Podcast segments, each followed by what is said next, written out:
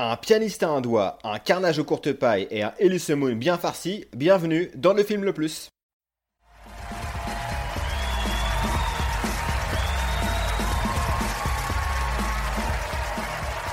Faites un maximum de bruit pour Alex. Je sais pas si vous avez déjà remarqué, mais quand vous ouvrez un pot Nutella, tu tournes le couvercle, tu penses que c'est bon et bim, il y a toujours cet opercule doré là. Elle est super galère à enlever. Bon, après, il y a deux écoles. hein. Soit tu y vas en douceur en commençant sur les côtés, ou alors comme un bourrin, tu te tapes au milieu. Mais t'as beau t'y prendre de n'importe quelle manière, il en restera toujours un bout sur les bords. C'est juste impossible d'ouvrir en une fois.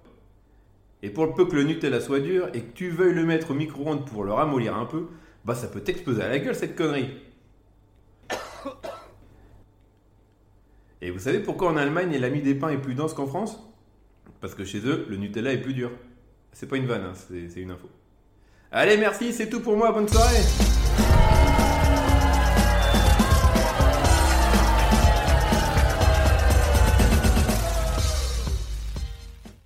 Salut à tous, bienvenue dans le film le plus, podcast ciné qui nous permet de découvrir ou de redécouvrir certains films, qu'ils soient bons ou mauvais. Je suis accompagné comme toujours de mes deux acolytes, euh, deux des grands durés, on peut le dire.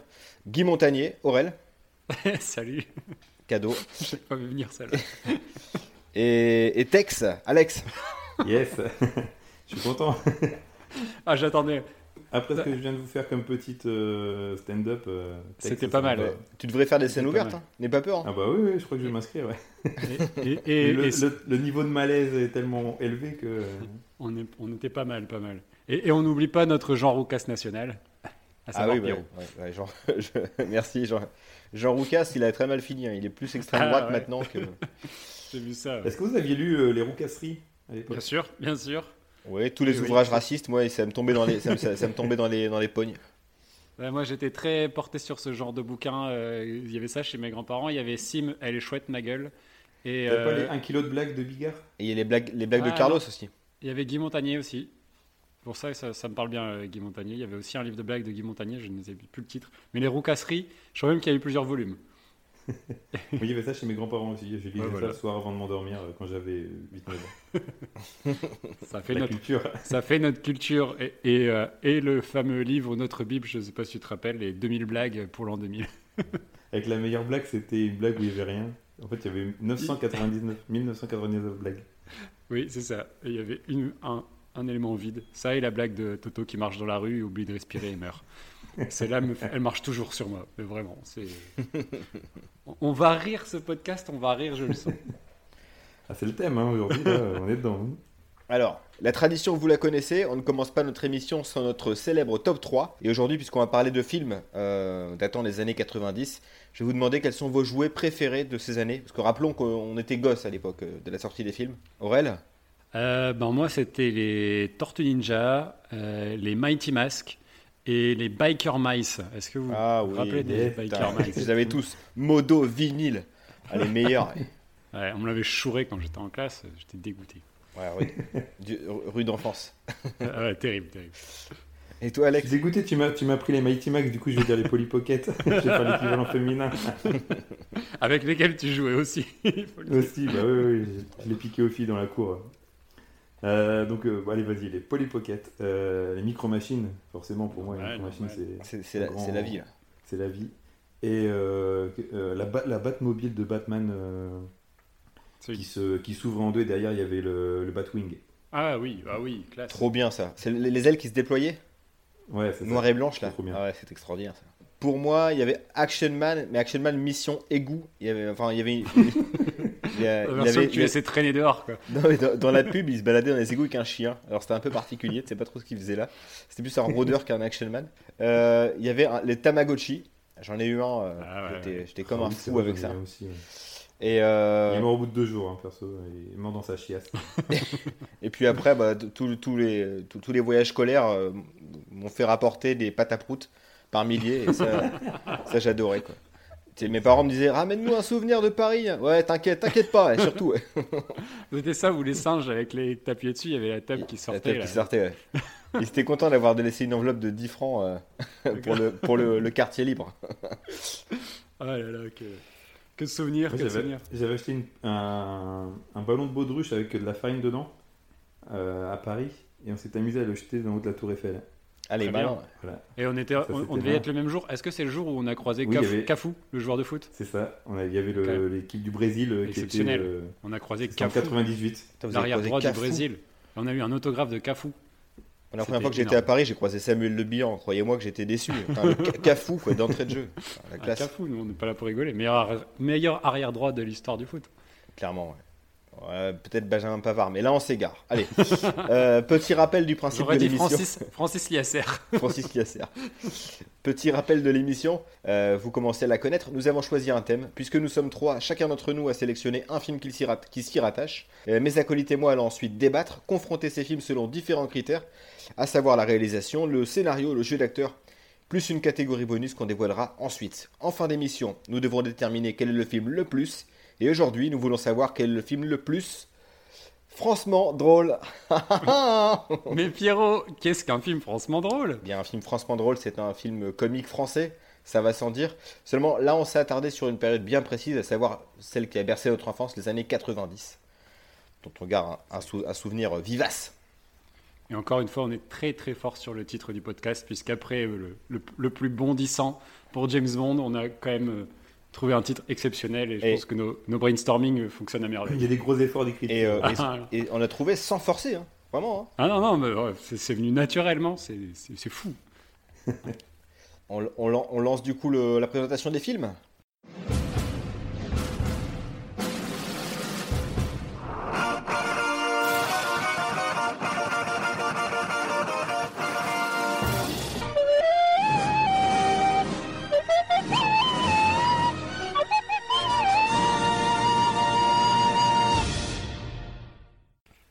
C'est parti, on commence par, euh, par Alex, c'est ça? Ouais, par Alex.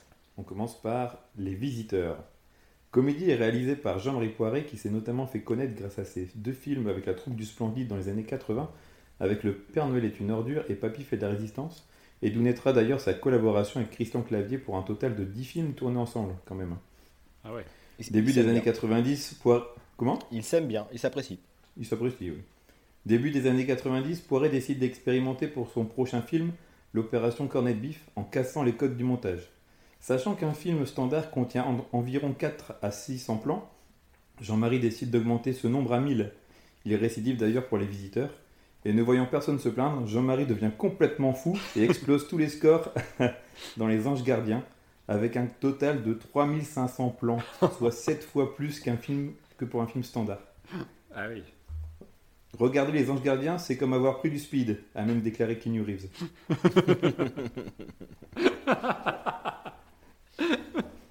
Allez, ah, c'est toi qui as trouvé celle-là Elle, Oui, est- je l'ai écrite. ouais. elle est exceptionnelle. Exceptionnelle. Elle, elle aurait dû être dans ton sketch, bordel. Ou dans un Ah prochain ouais. sketch, c'est pas grave. On aurait pu rire, tu vois. Je garde les meilleures vannes pour, euh, pour l'émission. Le film est en scène pour la seconde fois le trio Christian Clavier, Jean Reno et Valérie Lemercier. La première fois étant du coup pour l'opération Cornet Bif sortie deux ans plus tôt en 1991. Le scénario est écrit par Poiré sur un cahier de maths lorsqu'il était ado. Il l'a perdu et des années plus tard il le retrouve lors d'un déménagement et décide d'en faire un film. Il recevra du coup l'aide de Christian Clavier pour finaliser le script. Oh merde. Si, si on avait monté les films qu'on écrivait quand on était en- quand on était ado, franchement, ça aurait fait peur. C'est clair. Le film a un budget d'environ 10 millions d'euros, comme l'élève du Cobu. Ça fait longtemps qu'on n'avait pas euh, fait l'échelle du Cobu. Et rapporte quasiment 100 millions d'euros. Petite question quel est le point commun entre les visiteurs Fight Club, Avatar et Blade Runner 1949 2000 2049 J'avais pas vu celui-là, j'allais dire. euh, Il y a autant de, nombre de, de plans truqués. Non, mais t'es pas loin, t'es pas loin. Ils ont tous été réalisés, enfin les, les effets spéciaux ont été réalisés par la société Buff et euh, une société française. Et du coup, Buff euh, s'illustra par la suite euh, sur des gros gros projets. Et euh, les visiteurs, c'était l'un de leurs premiers projets euh, dans les années 90. Eh, Cocorico. Le film, sort, Cocorico, Bah ouais. tu l'as dit. le film sort en 1993 et devient rapidement un classique de la comédie française et se classe cinquième film au box-office français derrière. Je vous laisse euh, trouver les quatre autres. Euh, Euh, 93, bienvenue chez HT. Germinal, Jurassic Park. Ouais. Ah non, euh, Non, 93. sur- au total. Ah, au Au total. total. Que, que français, que des français. Bienvenue chez HT. La Grande Vadrouille. Vadrouille. Le Cornio. Ouais, la grande vadrouille. Non. Euh, L'élève Les du Cobu des 2. années 2000. Les vacances de Ducobu. Euh, bah, Il doit y avoir un autre Danny Boone, non euh, Rien à déclarer. Non, non, un film avec. Ah. Mission Cléopâtre. Intouchable. Ouais, Intouchable. ouais, voilà, c'est bon. Ouais, on est chaud. On est Et chaud. voilà. C'est tout pour moi, du coup. Je suis mis sur. euh, Drop mic. Parfait. On passe au, au deuxième film. Euh, donc c'est moi. Donc moi je vais vous parler de La Cité de la peur, sorti en 1994. Donc c'est le premier film d'Alain Berberian qui réalisera ensuite Paparazzi, Le Boulet ou encore L'Enquête Corse, qui est malheureusement décédé en 2017. des chefs-d'œuvre. Tout à fait, tout à fait.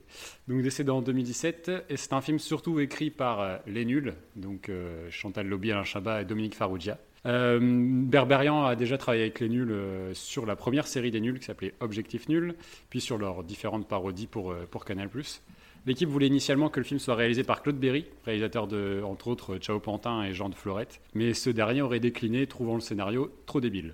Re- repositionnons un peu les choses. Donc, euh, les nuls, ben, qui sont-ils? Pour ceux qui ne connaîtraient pas Mais bon, je pense que peu de gens ne connaissent pas les nuls. Donc, c'est un groupe de comiques français qui s'est formé en 87 euh, ben, dans les locaux de Canal+, tout simplement, euh, dont les membres originels étaient Alain Carrette, Chantal Lobby, Alain Chabat et donc Dominique Farrugia, qui créeront donc cette euh, série qui passait en clair à l'époque, euh, qui s'appelait Objectif Nul, qui est un pastiche des space opéra à la Star Trek, euh, et qui euh, décollera, enfin le groupe décollera ensuite avec leurs faux JT télé et leurs nombreuses parodies de pubs, et de films et, de bien d'autres choses. En 89, euh, Bruno Carrette décède. Les nuls continuent et s'arrêteront trois ans plus tard, en 92, en pleine notoriété pour pas s'enfermer dans leur rôle de comique de télé.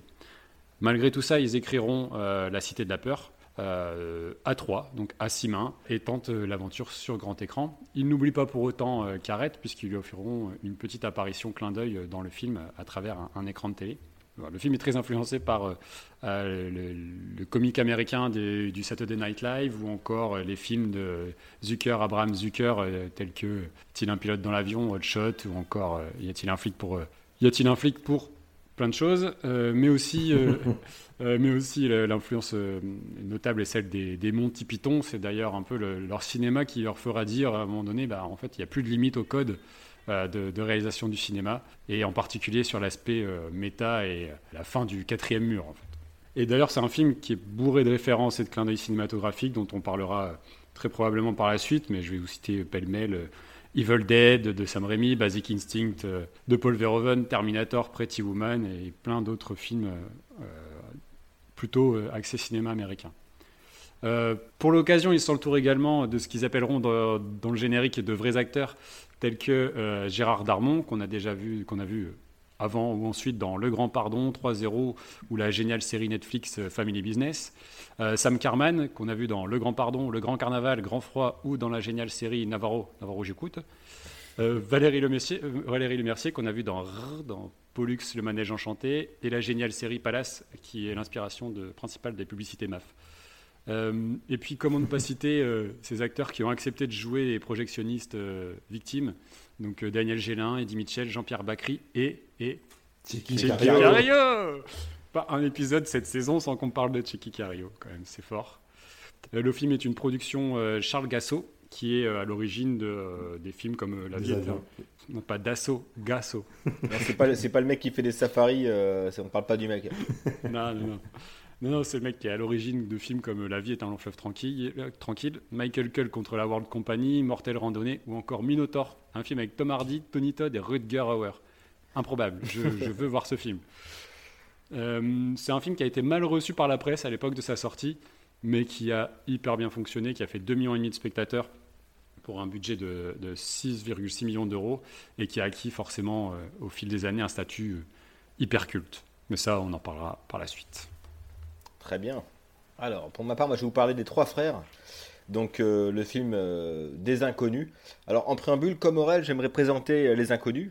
Enfin, Est-ce vraiment utile, hein, vu, le, vu le, le côté mythique de ce, de ce trio? Donc c'est un trio d'humoristes formé par Pascal Légitimus, Didier Bourdon et Bernard Campan. Il faut savoir qu'à la base, ils étaient cinq avec Smaïn, c'est pas une blague, et un Ouais. autre ami à eux, Seymour Bruxelles, qui est devenu médecin par la suite. Mais ils avaient Euh, déjà fait un film, Oui, Euh, leur premier film, c'est Le téléphone sonne toujours deux fois, en téléphone. 85, avec Exact. notamment un super caméo de Patrick Sébastien. Je l'ai vu qu'une fois ce film, et, Moi, je et je le verrai quand j'étais gamin. je le verrai qu'une fois. Euh, alors, le groupe a été révélé par le petit théâtre de Bouvard au début des années 80, hein, comme euh, Chantal Latsou, Michel Bernier, euh, Mimi Mati. Euh, ils s'en sont bien sortis quand même quand on voit le reste. Euh, leur heure de gloire correspond à la fin des années 80 et au début des années 90, avec leur spectacle bien sûr, mais surtout leur émission de télé, La télé des inconnus, qui inspire toujours les tandems comme le Palmacho aujourd'hui. Euh, pour revenir sur le film. Ouais, les- ouais, ouais. Pour revenir sur le film, donc les trois frères, donc les- le deuxième film, comme on le disait, euh, du groupe. Euh, le film est produit par Claude Berry et surtout Paul Lederman, le producteur historique du trio. Qui, Paul Lederman qui mettra en péril du coup leur collaboration, puisqu'un désaccord juridique avec ce producteur les empêchera de se produire ensuite, avant un comeback quelque peu raté en 2001 avec Les Rois Mages. Je sais pas si vous vous en souvenez de ce film-là. Oh oui. Ouais, Je ouais. il n'y a pas si longtemps. Euh, bah, ça va, hein, c'est pas, c'est c'est pas si mal. Si, si, non, c'est Est-ce que c'est c'est moins pire que l'extraterrestre Euh, non, j'en garde des bons souvenirs extraterrestres. Je, je- je vou- je voulais en toucher deux mots dans le podcast, on en reparlera tout à l'heure. Vas-y, Il, vas-y. est- il est quand même incroyable. Euh, donc les trois frères, donc dotés d'un budget de 7 millions d'euros, euh, ont enregistré au total 6 900 000 entrées en France, ce qui fait euh, du film le plus gros succès de l'année 95. Il engrange au total 44 millions de dollars, ça veut dire qu'il s'est un petit peu exporté. Et ouais. Bon, en Suisse et en Belgique, on va pas s'enflammer. le film remporta quand même le César du meilleur premier film, ce qui est, ce Ah qui ouais. est- ce qui est à noter. Et euh, au- à côté des inconnus, donc Légitimus, euh, Bourdon, Campan, on retrouve euh, notamment Bernard Fassi et Elie Semoun, tu le disais en intro, Aurel. C'est toi qui l'as dit. Voilà, qui complète, qui complète le, le cast. Le film a mal- malheureusement le droit à une suite que Alex a vu, je crois. Sans doute sorti Oui. beaucoup trop tard, en 2014. Euh, les inconnus à l'époque n'étaient plus vraiment en phase avec leur époque. hein, ça se sent cruellement dans le film. Et on sent qu'ils ont perdu ce qui faisait leur sel, donc le sens de la parodie et de la critique sociétale. Voilà. C'était un petit peu dommage euh, de- d'en faire une suite. Il y a, Je il y a deux, vu. trois euh, vannes, mais euh, deux, trois euh, scènes qui sont marrantes, mais je, je- j'en garde pas un souvenir ouf dessus. Bon, on on verra par rapport aux personnages. Ils ont beaucoup changé, ils ont beaucoup enfin, changé leurs personnages. Ils sont, ils sont devenus purement méchants, les personnages du film du 2. Je Ah trouve ouais C'est ça, ouais. Ils sont abominables, ouais. Donc c'est un Ça peu. m'a vraiment pas donné envie. C'est il y a un moment donné, en fait, il faut savoir euh, accepter que euh, l'époque a changé, en fait. Que ça faisait partie d'une époque et les comebacks comme ça, c'est souvent compliqué, quoi. Mais le problème, c'était des gens qui étaient habitués à faire justement des, des parodies, des, des choses de leur époque. Et d'avoir laissé un temps énorme comme ça, plus de quasiment 20 ans entre les deux, Ouais. bah, derrière, t'as plus, t'as plus, de sens de l'analyse, t'as rien du tout. T'es complètement déphasé, quoi. On dirait, ouais. Mon père qui fait du rap, donc à base de yo-yo-yo, non, non, faut pas faire ça. Ça a évolué. On, on peut, j'en ai pas parlé, mais on peut faire le parallèle aussi avec les Visiteurs 3. hein. Ouais, ouais, Oui. ouais. C'est vrai. Sor- Sorti euh, beaucoup trop tard et plus du tout en phase. euh, Je l'ai je l'ai Oui, même euh, pas vu, j'ai j'ai trop peur de, de le Moi voir. non plus, moi non plus. Mais déjà, déjà le 2 m'avait Je suffi. crois que je l'ai jamais vu en entier en fait, le 3. Le Si. 2, moi j'en garde des bons souvenirs, je- il y avait des, Ah, moi, J'ai j'ai fini il y avait des épileptique. bons hein. passages. Il y avait des bons moments, ouais. Euh, Tu parlais de Speed, oui, on, oui, on euh. est encore un autre niveau, quoi. Et et t'as même pas cité les visiteurs en Amérique aussi. Ouais, Ah ça, oui, ça, aussi, c'est un, un drôle de remake avec Christina Applegate et Malcolm McDowell. Classe. Ouais, il y a quand même quelques apparitions sympas. Bon les gars, on passe, euh, on passe à la confrontation, La bagarre. la bagarre. Allez, c'est parti. Le scénario euh, des visiteurs. Donc le scénario des visiteurs. Le film raconte l'histoire des aventures de Shadow, un golden retriever, Sassy, une chatte himalayenne, et Chance, un bulldog américain qui se croyait abandonné par leur maître, entreprennent un long voyage à travers les montagnes rocheuses pour tenter de retrouver leur maison. Et ça, c'est l'incroyable voyage. Mais oui, c'est vrai, je me suis trompé en fait. Ah là là. Parce qu'en fait, je me suis trompé parce que c'est le même casting vocal. Euh, Ah, c'est vrai dans l'incroyable voyage. Bah oui, dans Ah oui. l'incroyable voyage, c'est euh, Clavier, Renault et Le Mercier. Je l'ai vu il y a pas longtemps avec les enfants, quelle horreur. C'est- nul, c'est vrai que c'est daté Non, le film est bien, mais quand tu sais que c'est euh, les voix. euh, bah, tu l'entends tout de suite en fait, et du coup, Oui, il y a euh, un chien qui fait OK Comme ça, c'est presque Limite, ça ouais. quoi. c'est presque ça. Ils ont vraiment tiré le filon jusqu'au bout, et tu te dis pourquoi? Bon, euh, je pensais pas t'avoir aussi facile, Maurice. C'est la fatigue. bon, allez, je la refais. Vas-y, je t'en prie. En l'an de grâce 1123, suite à un empoisonnement, Godefroy de Montmirail tue par erreur le, tue par erreur le roi Louis VI le Gros. Le chevalier décide alors, avec l'aide de son fidèle écuyer Jacouille la Fripouille, de remonter dans le temps afin d'empêcher ce meurtre. Malheureusement, l'enchanteur oublie les œufs dans la formule et les propulse en 1992. C'est la boulette. Ah, il conclut comme ça, avec c'est la boulette. C'est la boulette, ah, j'avais pas, j'avais même pas compris. Et là, c'est la boulette. Et là, c'est la boulette. Ok. Bah, quelle histoire hein. C'est un peu notre retour vers le futur français. C'est ah carrément notre retour vers le futur français. Ah oui, oui, c'est ancré dans, dans, notre histoire. c'est vrai qu'on a, on a une histoire plus longue que celle des États-Unis, donc on peut remonter plus loin. Est-ce que c'est une, est -ce c'est une bonne chose? Bon. Moi, je trouve ça génial l'idée de, de, mettre des, gens du Moyen-Âge à l'époque moderne. Forcément, euh, toi, tu vas avoir un décalage qui se crée et du coup, ça appelle la comédie. Enfin, en termes de, d'idées pour faire une comédie, c'est, ça se pose et c'est, super bien exploité. Ça semblait être une source inépuisable. Mais pas, pas, toujours. Vous avez pas l'air emballé par le, scénario, des visiteurs Si, moi je trouve, je trouve que l'idée de départ elle est incroyable. C'est ce qui te donne envie de base de voir, de voir le film. Euh, moi je me souviens avoir découvert le film d'abord en voyant la jaquette de la cassette et en voyant des chevaliers sur, euh, sur une route, euh, une route goudronnée. Bah, je sais pas, t'as, as envie de découvrir ce que c'est quoi. Moi, les trucs comme ça, les, trucs, les, trucs, les mélanges d'époque, euh, les, les voyages dans le temps, surtout sous forme de comédie, bah, ça m'a toujours plu. Que ce soit Retour vers le futur, tu le disais, ou. Euh... Mm. J'ai pas d'autres exemples, Retour vers le futur 2. Retour vers le futur 3, peut-être Peut-être aussi. Non, mais ça, c'est un élément. Euh, l'idée de base, l'idée de départ, je, la trouve, je, trouve, je trouve chouette. Euh, après, j'aime beaucoup dans le scénario le fait qu'il pose le décor aussi au début du film. Parce que pour se rappeler hein, au début du film, que tu vas en parler Alex, euh, tu as, as, une partie d'un quart, facilement un quart d'heure qui se passe au Moyen Âge. Et euh, bah, c'est vraiment immersif pour le coup. Ouais, mais j'ai du mal à comprendre les dialogues à ce moment-là. T'as du mal à comprendre du coup les dialogues bah, dans le sens où alors c'est écrit un peu c'est leur, vision du, du, langage du Moyen Âge du coup et euh, faut suivre quoi faut suivre ils bah, ont en fait c'est ça c'est que ça va déjà ça va vite mais ça on est obligé un peu si on parle de dialogue de, de, de, digresser un peu sur les relations. Le fait que le montage soit rapide et que ça soit en vieux français, forcément, euh, à la première, euh, la première visionnage, tu peux pas, tu peux pas tout comprendre. Tu es obligé de le voir plusieurs fois pour avoir. Euh, Moi, je pense que je comprends nickel parce que je l'ai au moins vu 15 fois, c'est peut-être pour ça. Ouais, c'est ça. tu vois, moi, je l'ai vu pour le coup avec mon fils qui a 8 ans. Ouais, d'ailleurs, faut qu'on en parle. Ouais, ça, il va falloir. Fausse bonne idée sur certains Et euh, en fait, il n'a pas tout compris. Il y a, il y a plein de trucs, euh, des, blagues ou des, des, mots qui, qui est passé vraiment à travers. Et euh, voilà, je, pense qu'à l'époque, ça devait être pareil pour nous. Ce qui nous a vraiment marqué, c'est toutes les situations qui en découlent du fait de, de, ces gars-là qui, qui, arrivent à l'époque moderne avec forcément jour-nuit, le téléphone, etc. C'est toutes ces, ces, ces scénettes-là qui, qui, qui ont marqué. Et plus que maintenant, vieillissant, tu, toutes les, le phrasé de, Jean Reno et, tout ça qui, euh, qui est super drôle au final. Et quand t'es gamin, je suis pas sûr que tu, que tu t'attaches. Euh, tu, tu, te, tu te mettes vraiment sur ça au début. Je, me souviens, moi, que quand je l'ai vu gamin, euh, justement, c'était cette partie-là qui m'intéressait pas en fait. Tu sais, c'est, pour moi, c'est pas du tout celle que j'ai retenue. C'était plus le, décalage de, de, ces, quand il venait dans le, dans le présent, ça qui me plaisait. Et, et d'ailleurs, tu disais c'était un peu nouveau, mais moi, ça m'a rappelé qu'en fait, la même année sortait euh, un film américain qui s'appelle California Man. Je ne sais pas si vous connaissez, c'est une comédie américaine avec euh, Brendan Fraser et Pauly Shore, euh, où en fait c'est des, bah, des, des, lycéens ou enfin, des, des, jeunes qui découvrent un, un homme de Cro-Magnon coincé dans la glace.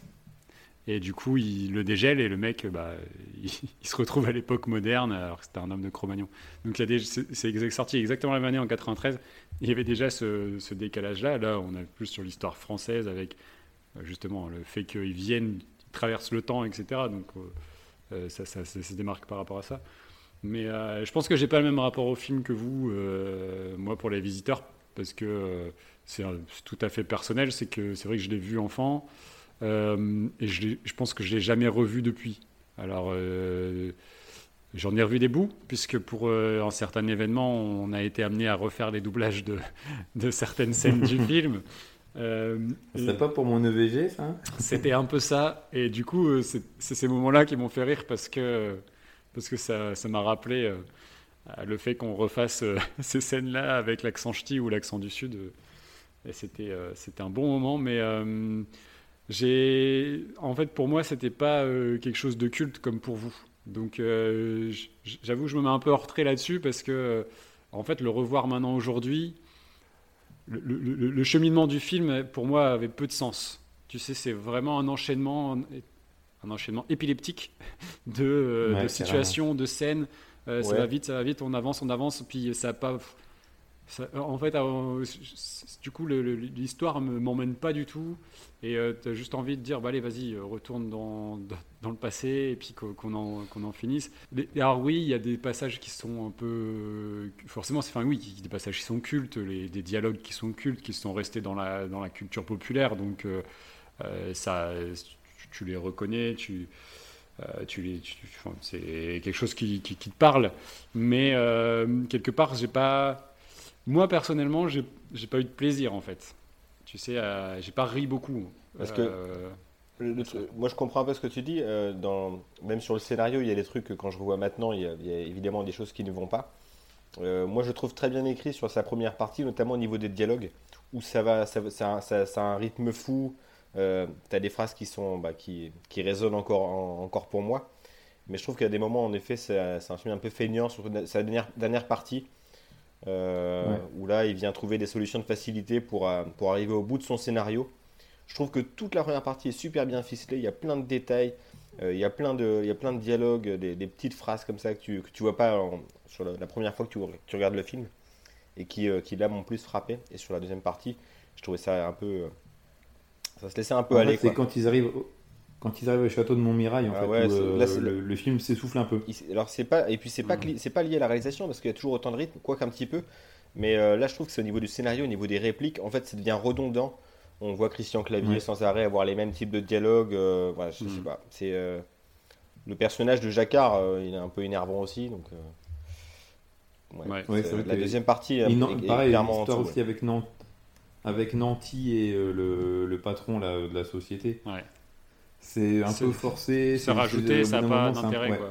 Ah oui, t'as envie qu'il s'en aille. C'est que déjà enfant, cette partie-là, cette partie-là, déjà enfant, c'est celle qui me, marquait le moins. Hmm. Et là, en le revoyant maintenant, c'est là où je, c'est vrai que ça s'essouffle un peu. Et là où il y avait, il y avait des gags bien écrits sur la première partie, euh, des choses qui étaient bah, liées, euh, liées à, leur, à, leur méconnaissance ou pas connaissance du tout de l'époque dans laquelle ils vivaient à la fin, ça finit un bol de soupe sur la tête. Ils ont plus d'idées, quoi. Il n'y a plus un gag qui est bien écrit. Euh, c'est un peu dommage, quoi. Et c'est ça, en fait, je confonds un peu le, 1 et le 2. Euh, parce que dans le 2, je trouve que du coup, ils savaient que ça, ça marchait, le, décalage entre l'époque moderne et, les, les, gars du Moyen-Âge. Et du coup, ils sont allés à fond avec euh, la télévision, les pompiers aussi, je me souviens, assez marquants. mais dans, le 2, ils, font, un peu le chemin inverse. Ils font surtout venir des gens de du monde, on suit plus des gens de monde moderne dans, les, dans leur époque. c'est plus équilibré, quoi. Il y a un échange. Ouais, et c'est vrai qu'il y a ça aussi. Mais enfin, moi, c'est vraiment euh, cette partie-là, c'est le, le, décalage entre ces deux, deux univers qui, qui, est super drôle. Et... Mais après, je suis d'accord que la dernière partie, elle est euh, un peu, un peu naze. Et puis l'écriture, de la facilité d'écriture avec l'enchanteur la descendance qui garde. Euh, et puis tu comprends pas pourquoi la, la, bague chauffe et explose le, toit de la, bagnole. Enfin, il y, a plein de trucs qui sont pas. Ah si si ça si si j'ai compris. la, bague le siffle. Parce qu'en fait, il peut pas avoir deux fois la même bague dans le même univers. Oui oui. C'est comme les multiverses de, de Marvel, tu vois. Ah voilà, je suis largué là. et ça, pour le coup, j'ai trouvé que euh, c'est ce que je disais pendant le film, c'est que je trouvais qu'il euh, s'était quand même fait chier à, trouver des, des, des logiques de justement une sorte de multivers ou de, passage dans le temps, des trucs qui peuvent pas aller, euh, qui peuvent pas marcher. Des paradoxes temporels, c'est ça. Ouais, des, ouais, ça je trouve ça, je trouve ça malin. Mais il y a des grosses euh, facilités d'écriture sur la fin où, euh, ouais, comme tu dis, il a envie de finir son film et hop hop hop. Ouais, ouais. puis il y a, des, enfin, il, est, il est fort daté en fait dans ses références aussi. Oui, Ça, et c'est- des, des- des placements de produits improbables. Ah oui, les, les placements de produits, ouais, ça y va. Ouais, les, Chanel, courte paille, euh, ça y ouais, va. ouais, et puis les, même les, les- les références, euh, Eddie Barclay, euh, elle dit euh, Steph de Monac. Ça, ça Ouais. parle à qui aujourd'hui Stéphanie de Monaco, Patrick Les, Bruel. les enfants enfin, restent un peu de marbre. euh, Ouais, tu, tu peux pas comprendre ça aujourd'hui, quoi. Ouais, mais ça, c'est ça les- les- quand, en le revoyant, ça, je sais pas, ça, ça, ça, ça peut te rendre un peu nostalgique. Ça, fait, ça appartient à son époque. Ouais, c'est sûr. Les, les, les réf- C'est des dialogues. euh, Après, moi, Maman, il y a des clochards en salon. C'est toutes des phrases comme ça qui, qui restent et qui me font marrer toujours. Et c'est un peu comme si tu vois, on, a- on, on aurait pu parler, mais ça date des années 80, mais aussi des bronzés font du ski et tout ça. Où il y a vraiment des. on les a tellement vus ces films-là, mais c'est des phrases qui sont rentrées dans le dans l'inconscient Dans- dans la euh, légende. français. Ouais, non, mais c'est ça, c'est que je- tu peux ressortir parfois. Enfin, le hockey, c'est dingue, des trucs comme ça, tout, tout le monde le ressort à un moment donné. euh, En tout cas, des boomers comme nous, quoi. Donc, Bah, c'est sûr. En fait, c'est avec le 2, parce que le 2, euh, ils ont fait tellement de pubs et tout ça. Il y a une euh, visiteur mania euh, dans, Ouais. les années, euh, dans les années 90, fin 90. Et euh, c'était fou à cette époque-là. Enfin, je me Ah, il, souviens y a- à court de il y avait, récré, il y avait une attente autour du, autour du deuxième film, Ouais. notamment. C'était complètement fou. ouais. tout le monde sortait les, les répliques quoi, du- de- des films. après, euh, la boîte à troubadour, enfin tous ces trucs-là. euh. Après, il y a des, il y a des, justement, il y a des répliques qui sont malheureusement restées dans l'inconscient collectif à mauvais escient. Je pense à Montjoie Saint-Denis, Oui. Qui nous ramène à l'actualité euh, assez récente quand même, qui est quand même réutilisée par des, des royalistes d'extrême droite, hein, parce que attention, il y a- tous les royalistes ne sont pas d'extrême droite, mais ça fait, euh, ça fait un peu écho à ça, donc euh, c'est là où tu dis, tu entends ça, tu dis ah ah oui, c'est vrai, ça a été réutilisé pour ça, bon c'est c'est un peu dommage ça, et, et puis euh, je tiens à dire que moi en tant qu'amateur de, de, de voitures et, et, et- et enfant de, de- d'amateurs de vieilles voitures, euh, on, on massacre quand même euh, une 4L et une 2 chevaux et j'ai trouvé ça assez triste à voir pour notre patrimoine automobile français quoi. Et- Mais Et une Range Rover aussi, non, tu t'en fous ça? Ouais, mais c'est pas français, tu vois. c'est pas grave. Ouais, non. Je voulais ajouter aussi euh, autre chose, c'est sur, sur, sur le, sur le scénario, j'ai trouvé ça intéressant que il- on aurait pu s'attendre à ce qu'ils mettent euh, ces, ces moyenâgeux en pleine ville, par exemple à Paris, vraiment face à la modernité. Et là, ils ont, fait- ils ont fait un choix un peu plus, euh, bah, un peu, un peu plus chaud. hein. Ils restent dans l'univers des châtelains, et ça, ça c'était quand même malin. Je pense que c'est dû aussi au fait du budget et ils ne pouvaient pas se permettre Mm. peut-être de Tu, tu crois, c'est quoi le budget du film? 10 millions. Ouais, Enfin, pour l'époque, c'était pas mal. Ça devait mais, être pas mal, ouais. bah, tu vois, euh, ils- euh, ils Eric et Ramsey. Ils ont, euh, ils ont des- ils ont des ronds quand même sur le film, même, même la, la scène d'ouver- les scènes d'ouverture, je sais pas, elles sont belles, elles font. euh, Tu Oui, vois. oui, oui. Eric et Ramsey, ils ont fait fermer Paris pour seul tout. Le film a coûté 18. Ah ouais. Tu vois. Ouais. Bon, en tout cas, moi j'avais trouvé ça pas mal qu'ils euh, qu'ils évitent cette, euh, ces- cette facilité-là. Ça aurait fait comme un indien, Bah, un après, indien ça- dans la ville, tu vois, des trucs un peu bien, bien Ouais. relous. Bah, c'est ça aussi, c'est qu'en termes de scénario, le fait qu'il du coup il retrouve sa, sa petite petite Ouais. qui reste dans qui est restée malgré les, les années, la descendance est restée dans le même euh, lieu. C'est un peu facile. Et au final, c'est logique aussi parce que non, mais c'est aussi logique parce que il voyage dans le temps. Du coup, il se retrouve au même endroit euh, géographique, ce qui paraît lo- normal. Mmh. Et il n'était pas Lutèce. il Tu vois. Ouais. Oui. Non, non, non, non, mais euh, voilà, moi j'ai pas, euh, je sais pas si vous avez d'autres choses à dire. Moi j'avais pas, j'ai pas, j'ai noté assez peu de choses sur euh, l'histoire. En plus, c'est vraiment des films que quasiment tout le monde connaît. Alors peut-être les plus jeunes un peu moins, mais euh, gens de notre génération, même de nos parents, ils connaissent tous les visiteurs. On l'a tous vu au moins une fois et euh, ça parle à tout le monde, quoi, je crois. En fait, le, le, le, scé- le scénario pour ce film-là, il est assez, euh, assez expédié. C'est surtout les, les situations qui, qui restent. Même l'écriture des dialogues, euh, c'est vrai que c'est, c'est- Ou l'écriture des dialogues. C'est c'est important dans le film, c'est ce qui a fait aussi sa notoriété et, et c'est ce qui est resté aujourd'hui. Donc c'est là-dessus, on peut pas enlever ça, euh, on peut pas enlever ça au film. C'est après toutes ces années, euh, les dialogues sont toujours là, donc c'est qu'il y a une, une- une- je- une écriture en tout cas qui, qui a, qui a marqué les gens. Ouais, quand tu vois d'autres grands succès euh, de l'époque ou même qui sont venus après, t'as pas autant de répliques euh, qui Non. restent dans le temps comme celles, euh, celles sorties des visiteurs. Par exemple, un film comme Intouchable, alors en effet, il y, a la bla- il y a la blague sur pas bras, pas de chocolat, mais c'est à peu près la seule. Dans les visiteurs, euh, Oui, tout. hein. tu peux en citer une dizaine, quoi. C'est, euh, C'est incroyable là-dessus, c'est riche. Tu as, des contre-exemples, hein, parler de Mission Cléopâtre, je pense que c'est resté euh, plus aussi, tu vois. Mais euh, non, non, mais donc ça fait partie de cercle fermé, je pense, des films euh, voilà, qui venaient aussi après, tu l'as dit, après les années 80 et la troupe du Splendide, puis les Bronzés, des phrases qui sont, des, répliques qui sont restées. Avant ça, il y avait les Deux Funès, les Bourville, et beaucoup de choses aussi qui sont restées avec le temps. Et euh, donc ça fait partie de ce cercle fermé-là des comédies françaises euh, un peu cultes. Et un peu, bah, mm. comme, euh, et je pense les trois films dont on parle aujourd'hui. Bon, je pense que... On passe au scénario suivant, On passe au scénario suivant, donc on passe à, La Cité de la Peur. donc La Cité de la Peur, qu'est-ce que c'est? C'est l'histoire de Odile Deray, qui est attachée de presse, représentante d'un petit film d'horreur très petit budget qui s'appelle Red is Dead et euh, qui, euh, suite à l'assassinat d'un projectionniste, euh, se dit qu'elle peut faire un, peu de pub sur la promotion du film. Et donc, vu le danger que représente la projection du film, se fait assister d'un garde du corps, donc joué par Alain Chabat, qui est Serge Karamazov, et qui est là pour protéger à la fois Odile de Ray et l'acteur principal du film Red is Dead, euh, joué par euh, Dominique Farrugia. Donc ils sont à Cannes et le film prend euh, petit à petit de l'ampleur et les situations sont de plus en plus rocambolesques. J'aime bien ce terme, rocambolesque. Rocambolesque, ça, ça suit vraiment bien avec le thème. voilà, La Cité de la Peur, autre film culte s'il en est, représentatif un peu des, de l'âge d'or des années Canal peut-être. oui, carrément de l'humour canal. L'humour canal, l'humour des nuls. Un, film, donc ça s'appelle La Cité de la Peur, une comédie familiale, un film de les nuls. Et c'est tout ça, quoi. Ça représente vraiment euh, ce qui était euh, la, belle époque de Canal et, de cette équipe-là, quoi.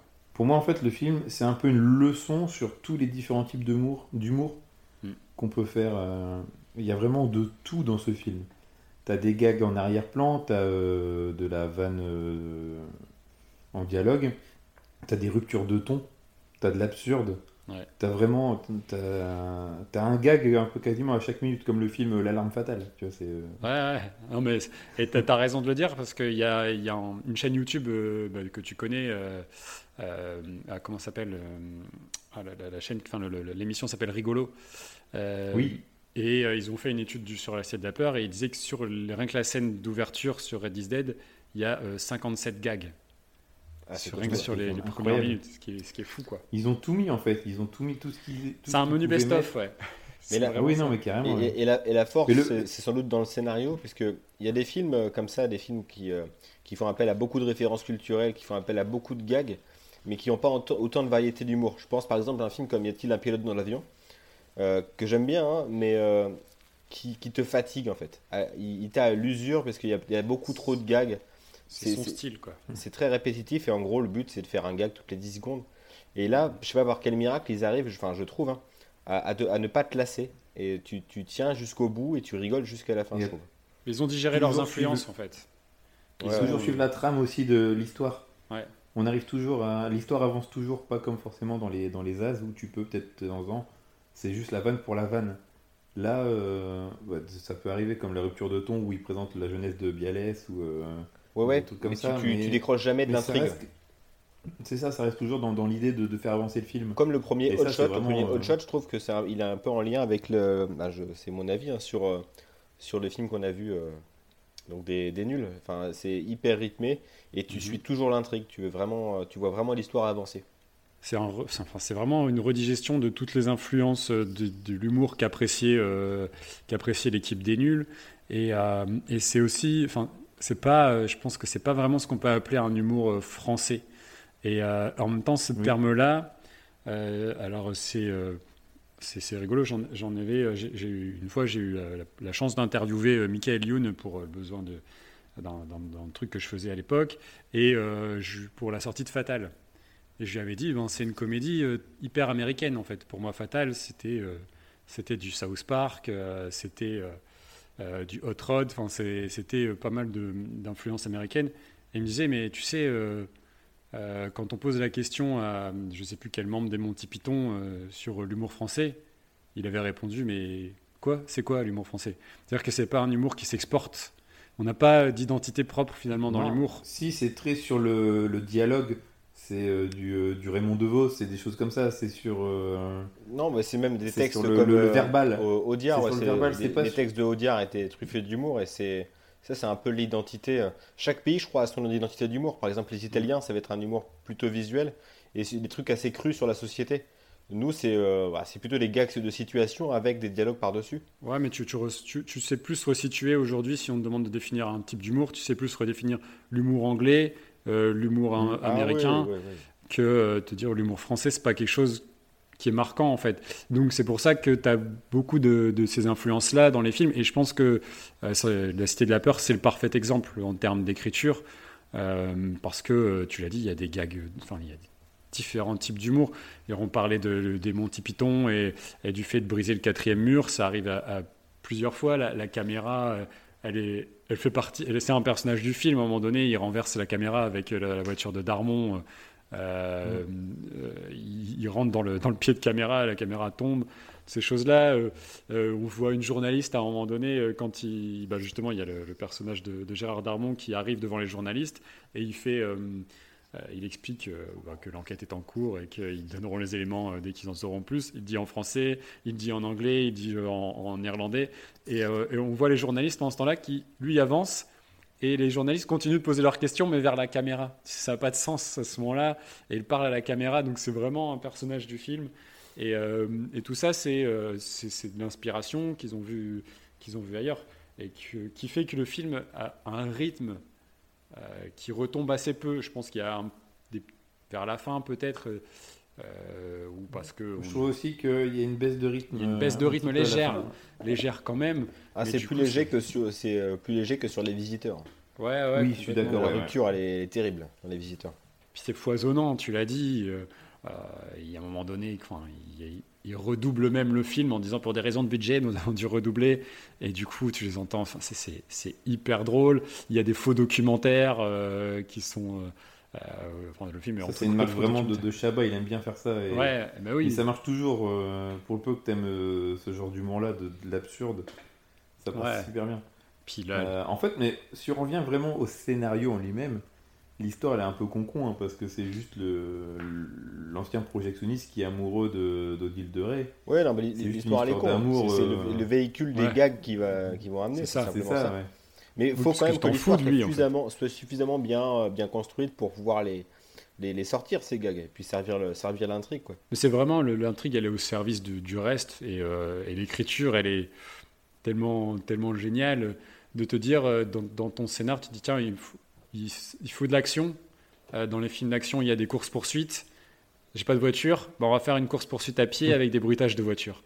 C'est génial. Et un pneu, euh, Ça marche, pour et un pneu la chaussure. Voilà, c'est génial, ça marche tellement. Tu, si tu remplaces ça par des bagnoles, ça marche. Enfin, je sais pas, il- t'a- t'arrives vraiment à projeter le truc euh, et euh, ça, ça rend le film vivant et en même temps euh, hyper drôle. Enfin, moi, je, je trouve que vraiment, c'est euh, du coup, c'est un humour qui, qui, pour moi, n'a pas vieilli. euh, parce qu'il est foisonnant et euh, on parlait de répliques cultes là c'est on est carrément dedans quoi les, les meurtres pourriture communiste le- vous voulez un whisky, juste un doigt, vous voulez pas un whisky d'abord, il y en a tellement, tellement tout le temps. Et, et par contre, vous croyez pas que ce, ce film-là, il s'est adressé à une génération en particulier et pas à tout le reste comme les visiteurs?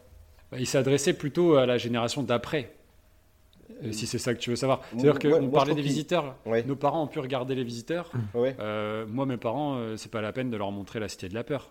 Ça les fait pas rire. Bah non, mais moi non plus, c'est pour ça. Mais euh, moi, je pense qu'ils ont visé, euh, en effet, que... alors, alors que les visiteurs, ils ont rassemblé, par exemple, c'est plus familial. Tu, tu peux, tu peux. Ouais, ouais, c'est ça. Euh, les- les- L'humour canal à l'époque, ça, ça concernait pas tout le monde, quoi. C'était plus, enfin, les, les gens nés dans Ouais, les années même. 80 ou 70, quoi. Ouais, et puis euh, je sais, enfin, tu vois, tu parlais de références, tout ça. euh, Il y a beaucoup de références euh, à des films euh, cultes de ces, de ces années-là. Et il faut peut-être avoir un, avoir un peu un minimum de culture en fait pour euh, pour vraiment apprécier un film euh, comme La Cité de la peur Ah plutôt oui, que faut avoir les références, ouais, tout à fait. Parce Ouais. que sur la côté parodie, quand ils te parlent de Sarah Connor, quand ils refont euh, Pretty Woman, Ba- quand ils Basic refont Instinct, Après, Instinct, il, parce il qu'il brasse Instinct, quand même assez large pour éviter que les gens soient trop largués. Et puis, aussi. et puis Ouais. il, il parle de films, les références des films qu'il traite, c'est des films qui sont assez récents par rapport au- à la Cité C'est de ça, la Peur. Basic Oui. Instinct, il a deux ans, euh, Terminator, Ouais, il a vrai. trois ans. Donc euh, ils ont. bah, c'est des films après qui sont, qui sont devenus cultes quasiment au moment de leur sortie, donc euh, c'est c'est aussi un peu plus facile, mais euh, bah, voilà quoi. C'est aussi ces films-là qui permettent à, à ces scènes-là de devenir encore plus mythiques, puisqu'elles ont été parodiées. Carrément, carrément. Et, et sur la qualité d'écriture, euh, enfin, même quand tu écoutes les dialogues, parfois. Il y a y a même du subtil. C'est, pas toujours du gag frontal. Bon, même si c'est pas subtil, c'est un, bien grand mot. Mais tu vois l'ironie tragique dans les, euh, dans les dialogues des projectionnistes euh, quand ils euh, euh, je sais plus, c'est ça, de Bakri qui disait euh, Ah non, mais moi, dans, parce que ça, ça pue, parce que Chabat est malade, il dit mais dans deux minutes, je suis mort. euh, ou euh, qui dit pro téléphone, c'est pas la mort. Alors que tu sais très bien qu'il va, qu'il va mourir. Enfin, je trouve que tout ça, tu vois, ça fait partie vraiment de la qualité. Tout est, tout est bien pensé et, euh, et ça fonctionne. Et, et c'est pas un coup d'essai parce que Chabat, quand il refera des films après, enfin, il, il y a assez peu de loupés, quoi. On peut parler de la piste du mar- de- sur la piste du marsupilami si tu veux. Ah, mais j'adore, C'est vrai j'adore. Oui, oui, Ah, j'adore. Je, je l'ai vu euh, la semaine dernière. Ah, je l'ai vu au ciné. Moi, j'ai pleuré de rire euh, au cinéma quand la scène avec euh, euh, Lambert Wilson euh, qui. Ah qui- non, qui- ça, ça j'ai trouvé ça extraordinaire. Mais j'ai trouvé tout le reste qui chante du Céline Dion. Ah, moi, j'ai adoré. en deçà de ce qu'il avait fait. Quoi. Ah oui, non, mais ça, on est d'accord. Je pense qu'après, euh, il y a Mais eu même, tu vois, ces films comme euh, Santa. euh, Santa et compagnie. Ouais. Ouais. Ouais. Euh, qui est un peu en dessous aussi, mais qui est un peu en dessous, mais il y a toujours une ou deux idées qui marchent super bien. ouais. Et en fait, il- il- tu sens vraiment que Chabat, pour le coup, il sait faire des films, il sait raconter une histoire et il sait mettre la comédie là où elle est. Ah ouais. Tu, euh, il il est vraiment trop trop fort pour ça. Euh, moi, on ne parle même pas de Mission Cléopâtre ou euh, même Didier. Ouais, ou Re. de C'est- Re. Ouais, Re, aussi. ouais. Qui a très mal vieilli aussi en termes de, de, de, de vannes et tout ça. Je trouve que maintenant, Ah ouais. à le voir, euh, c'est un peu. Ça a vraiment vieilli. Ouais, c'est peut-être Ah, le fait je que ce soit les Robins des Bois et que Ouais, peut-être. sous forme de groupe, c'est un peu daté quoi. Ouais, mais ouais, pourtant, je pense que je connais tellement les dialogues que, en fait, je continuerai de rire. C'est un peu peut-être comme vous avec les visiteurs. Ah, sans doute. C'est ça, ouais. C'est- vraiment ça, quoi. Et puis, euh, ouais. et puis pour revenir sur le côté euh, euh, paysage automobile français, il y a une superbe pub pour la Safrane Ah oui, je trouve, qui est très drôle aussi. Alors, il te claque ça en milieu du film, tu sais pas, c'est un placement produit pour de vrai ou pas, et ça marche dans le film. En tout cas, c'est un placement produit. C'est c'est- dans, le- dans, le, dans le style de comédie que ça veut donner, c'est mortel, je trouve. C'est ça qui est balèze, c'est qu'en fait, euh, ils ont réussi à reproduire leur humour dans un film. Ouais. Ils auraient pu se contenter de juste reprendre de- des, des gags ou des, des choses qu'ils avaient fait euh, dans l'émission Les Nuls, le truc comme ça. Mhm. Mais ils, que ils beaucoup arrivent font, toujours à- Oui, oui, et là, ils arrivent vraiment à, à- à renouveler leur humour Mhm. et aussi à prendre après d'énormément de, de- de codes du, du cinéma. Ouais. C'est quand même, euh, c'est quand même balèze. hein. Ouais, ouais, Je, pense que les gens à l'époque qui étaient fans des nuls, qui vont voir un film, Ah, ils se sont régalés. ils se sont régalés parce Ouais. que ils ont eu encore de la nouveauté comparé à ce qu'ils regardaient sur le canal. Tu vois. Et puis c'est un film que tu peux, en plus, euh, tu peux revoir en, en- en faisant des arrêts sur image juste pour voir tout ce qui se passe en arrière-plan, Oui, tout ce qui est écrit. Enfin, Ouais, tu vois, les partie de ces films avec une écriture tellement fournie que Ah ouais. qu'à chaque, à chaque revisionnage, tu redécouvres des C'est trucs. ça. Voilà, mais là- même là encore, je- c'est ça, je voyais dans les panneaux, euh, euh, les fausses sociétés de production, la 20th Century Food ou des trucs comme ça. Enfin, t'as plein de trucs Ouais, à même- lire. t'as même, le générique euh, final de Ah. Red is Dead avec tous les noms. Et, tu, Oui, euh, et tous les noms sont Mais- parodiques, c'est ouf. Même- Oui, oui, c'est. c'est, Tulle l'a vu euh, et il s'appelle euh, Mon cul. Enfin, c'est des trucs comme ça. Elle a- le générique de fin est, est mortel aussi. Où tu Ouais, y vois de, de, de. Bruce Wayne, Batman, euh, Peter Parker, euh, Spider-Man. C'est plein, plein de références. C'est extrêmement drôle, quoi. Ça marche encore euh, beaucoup aujourd'hui. Alors, effectivement, sur des, des types, des mecs de notre génération, est-ce que. Alors, moi, je, je l'ai fait découvrir. euh, ou en tout cas, j'en- parle beaucoup avec, avec mon petit frère qui il a 11 ans de moins que moi, donc il a 23 ans, connaît les répliques par cœur aussi. Donc Ouais, sur une certaine génération, ça marche encore. C'est parce que tu lui as montré, euh, non Tu, tu, tu l'as vu avec lui? Je ne pense pas l'avoir vu avec lui, je pense que je vais en avoir parlé, mais euh, il- en tout cas, lui, il l'a revu euh, par lui-même. Après, il a- voilà, il a regardé beaucoup de films vis- par rapport à moi. Donc euh, ça marche, et je sais qu'il regarde avec ses potes et que, euh, que ça marche aussi. Donc euh, C'est parce que moi, la je génération pense que juste ça- après. Là, là, pour la nouvelle génération, excepté les, bah, des, des, voilà, des un peu plus jeunes qui, euh, qui ont regardé à peu près, qui ont les mêmes références culturelles que nous. Je pense que là, pour les gens nés à partir de 2000, euh, je Ouais, pense que c'est- l'histoire, elle, est- elle est- elle est foutue. Euh, Il n'y a pas que les références culturelles, hein, il y a aussi le rythme du film, euh, le, le type d'humour. Non, je pense que ça passe plus. Mon père était persuadé, quand j'étais gamin, que le film Frankenstein Jr. me- de Mel Brooks, me- je kifferais. Parce que lui, il avait kiffé lorsqu'il était jeune. Hmm. Bah, c'était le même écart de. euh, c'était ouais. un film aussi un peu parodique. Et c'était Ah le même écart. C'était, euh, c'était là, il, il parodiait les, les Dracula, les, les, les films de la merde. De la Hammer. euh, De la Hammer. Universal même. euh, de- Ouais. Et, euh, et j'avais, j'avais pas les codes du tout. euh, J'avais une dizaine d'années. Je Hmm. fais papa, t'es bien gentil, mais tu vas le, tu vas le reprendre ta, ta cassette. Donc je pense que c'est le même problème. Ouais, tout à fait. Peut-être, peut-être, mais en tout cas, pour des boomers comme nous, ça, ça marche toujours aussi bien, C'est toujours aussi efficace. En effet. C'est clair. On passe. Euh, d'autres euh, choses on Bah ouais, à, va. choses à dire On passe Non, à la suite. fait. Donc les trois frères. Alors les trois frères, donc c'est l'histoire de trois demi-frères qui ne se connaissent pas et que tout sépare, euh, qui sont convoqués un jour chez un notaire qui doit leur annoncer que leur mère chanteuse qu'ils n'ont jamais connue est récemment décédée et que celle-ci leur lègue un héritage de 3 millions de francs à se partager, sans patate chacun. Étant arrivé trop tard pour ce rendez-vous, celui-ci est décalé dix jours plus tard, mais entre-temps l'héritage ne leur appartient plus. C'est là que leurs ennuis commencent. Qu'avez-vous pensé Très très bien résumé en tout cas. ça, c'est technique euh, mélangeage de plusieurs sites. On Pour raconter un film, ah, finalement assez simple à raconter quoi. Ouais, non, bah, c'est très simple à raconter. En effet, j'ai à peu près tout dit. Euh, J'ai évidemment pas encore évoqué le- les, les, en- les ennuis en question euh, qui commencent pour eux. On s'en doute bien. hein. Ils, ils vont dépenser l'argent qu'ils n'ont pas et puis euh, ils C'est vont ça. être Moi, ruinés. Mais se, mais se rapprocher entre temps. Oui, mais se C'est rapprocher. surtout ça l'intérêt du film. En termes des, des trois films, là, pour moi, c'est celui qui a le plus le, le scénario pour en faire un vrai film, en fait. Au-delà de, de la comédie. Tu vois, Ah euh, oui. je trouve que Les Visiteurs, c'est juste euh, une idée. La Cité de la Peur, c'est un film autour de, de- de toutes les références. euh, Toutes leurs références culturelles. ouais. Et euh, celui-là, c'est vraiment une vraie histoire sur lequel il y aura des vannes et des, des, des péripéties. Ouais, parce que là, en effet, tu as raison, il n'y a, pas d'humour parodique, il n'y a pas de- il y a pas d'histoire, il n'y a pas vraiment d'appel aux références culturelles. Il y a un peu Ouais. si quand même. Ouais, il y a un peu d'humour parodique, il y a, euh, vers la fin, euh, je Oui, pense oui, oui. Oui, il y a quand même. Après, tu... bon, voilà, pour moi, c'est ça. Le truc, c'est celui qui a le plus le, le- Tu la vois. matière à voir un vrai film. Ce- Ça aurait pu Mm. être réalisé euh, par euh, Claude Chabrol ou Claude Lelouch euh, pour en faire un drame, quoi. Oui, bah c'est ça. Parce Clairement, qu'en fait, aussi, c'est que c'est un film. euh, après, c'est le style aussi des inconnus. Euh, ils sont plus dans le, de, dans le social, euh, la critique de, Ouais. de la société et tout ça. Et, euh, et ça passe aussi par la représentation au début, la présentation des, des trois frères. Et tu comprends tout de suite leur milieu social. Mhm. Et c'est très bien fait, fait. en très peu de plans.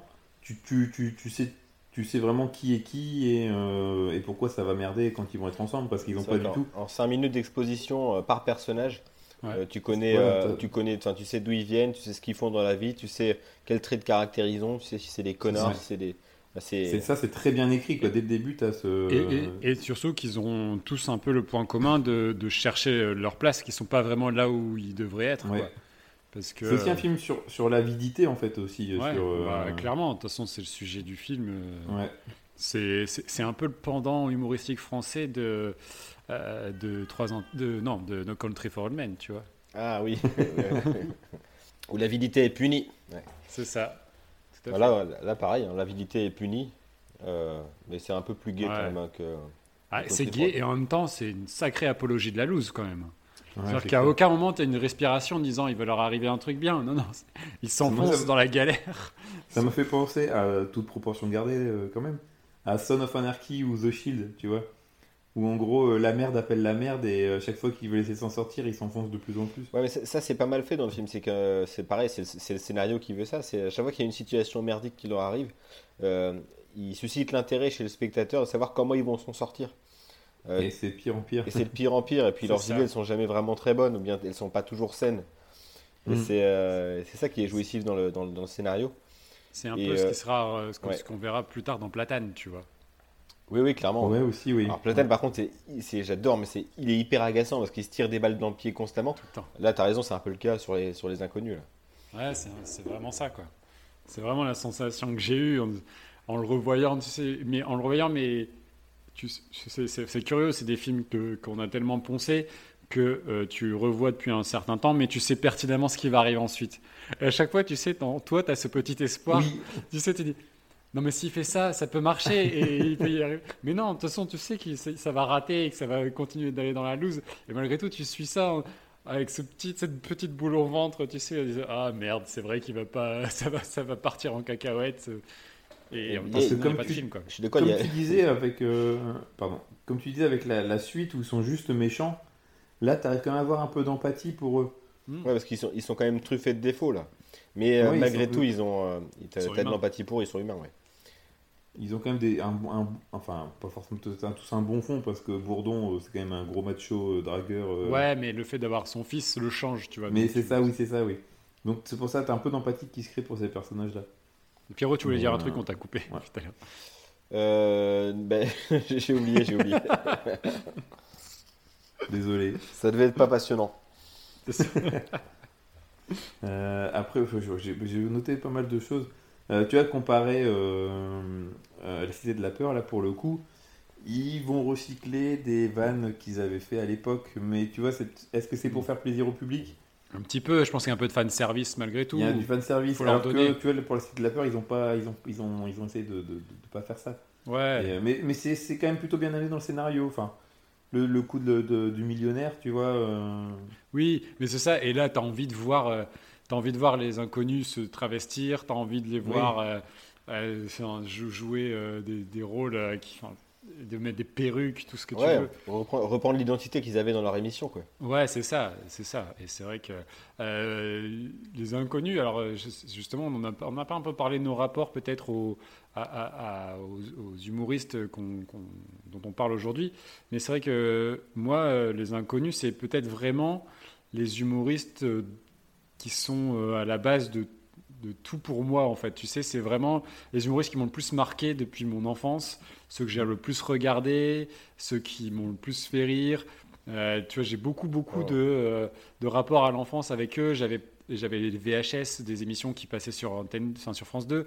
J'avais un vinyle, c'est-à-dire que le soir j'avais un- une chaîne cassette audio, moi. Ah, c'est ça, et J'écoutais le spectacle. J'avais- aussi, le, moi. le- le disque des rap tout et tout. Enfin, on avait, on Ouais, avait ouais. plein Ah de trucs comme ça, ouais. C'était le disque du spectacle. J'ai Ah, écouté ouais. le Le spectacle. en- euh, en je vinyle. connaissais et je connaissais par cœur le, le- tout le spectacle. Et d'ailleurs, euh, petite encore une fois digression personnelle, quand on était, quand j'étais en CM2 à l'école, vous étiez là hein, d'ailleurs, je pense.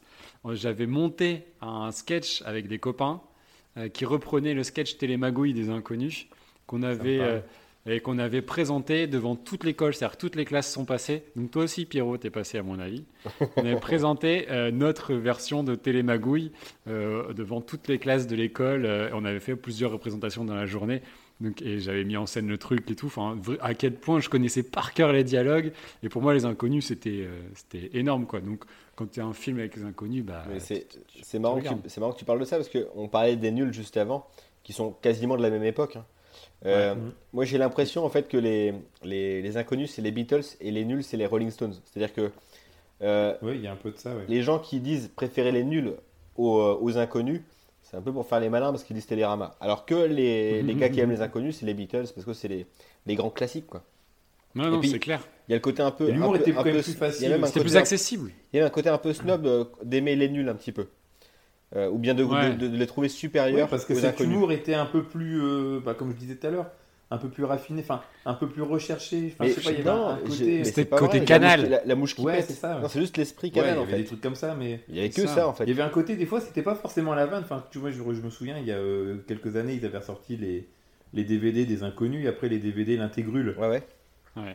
Et euh, du coup, je l'avais acheté forcément. Et en, en regardant l'intégrule, il y avait quand même pas mal de sketchs qui sont juste malaisants. ou euh, Enfin, c'est vraiment un, un type d'humour, par moment, qui qui peut pas plaire à tout le monde. Ouais. Que les inconnus, comparé, oh, que je, je reviens à ça aussi, il, y avait, il parlait que c'était plus social, c'était plus euh, des, des- les gens normaux. Oui, oui, Il y avait plus ce côté terre à terre, je trouve, euh, sur les inconnus. mais- Et du coup, ça parle plus facilement euh, à, à tout le monde Bah, que, l'humour des nuls. C'est parce que les gens ont retenu les sketchs les plus grand public des nuls, exactement. Mais euh, l'humour canal à l'époque, pour avoir aussi chopé les DVD de le sale DVD d'Albert Dupontel par exemple, Ah, il trop bien. beaucoup de sketchs.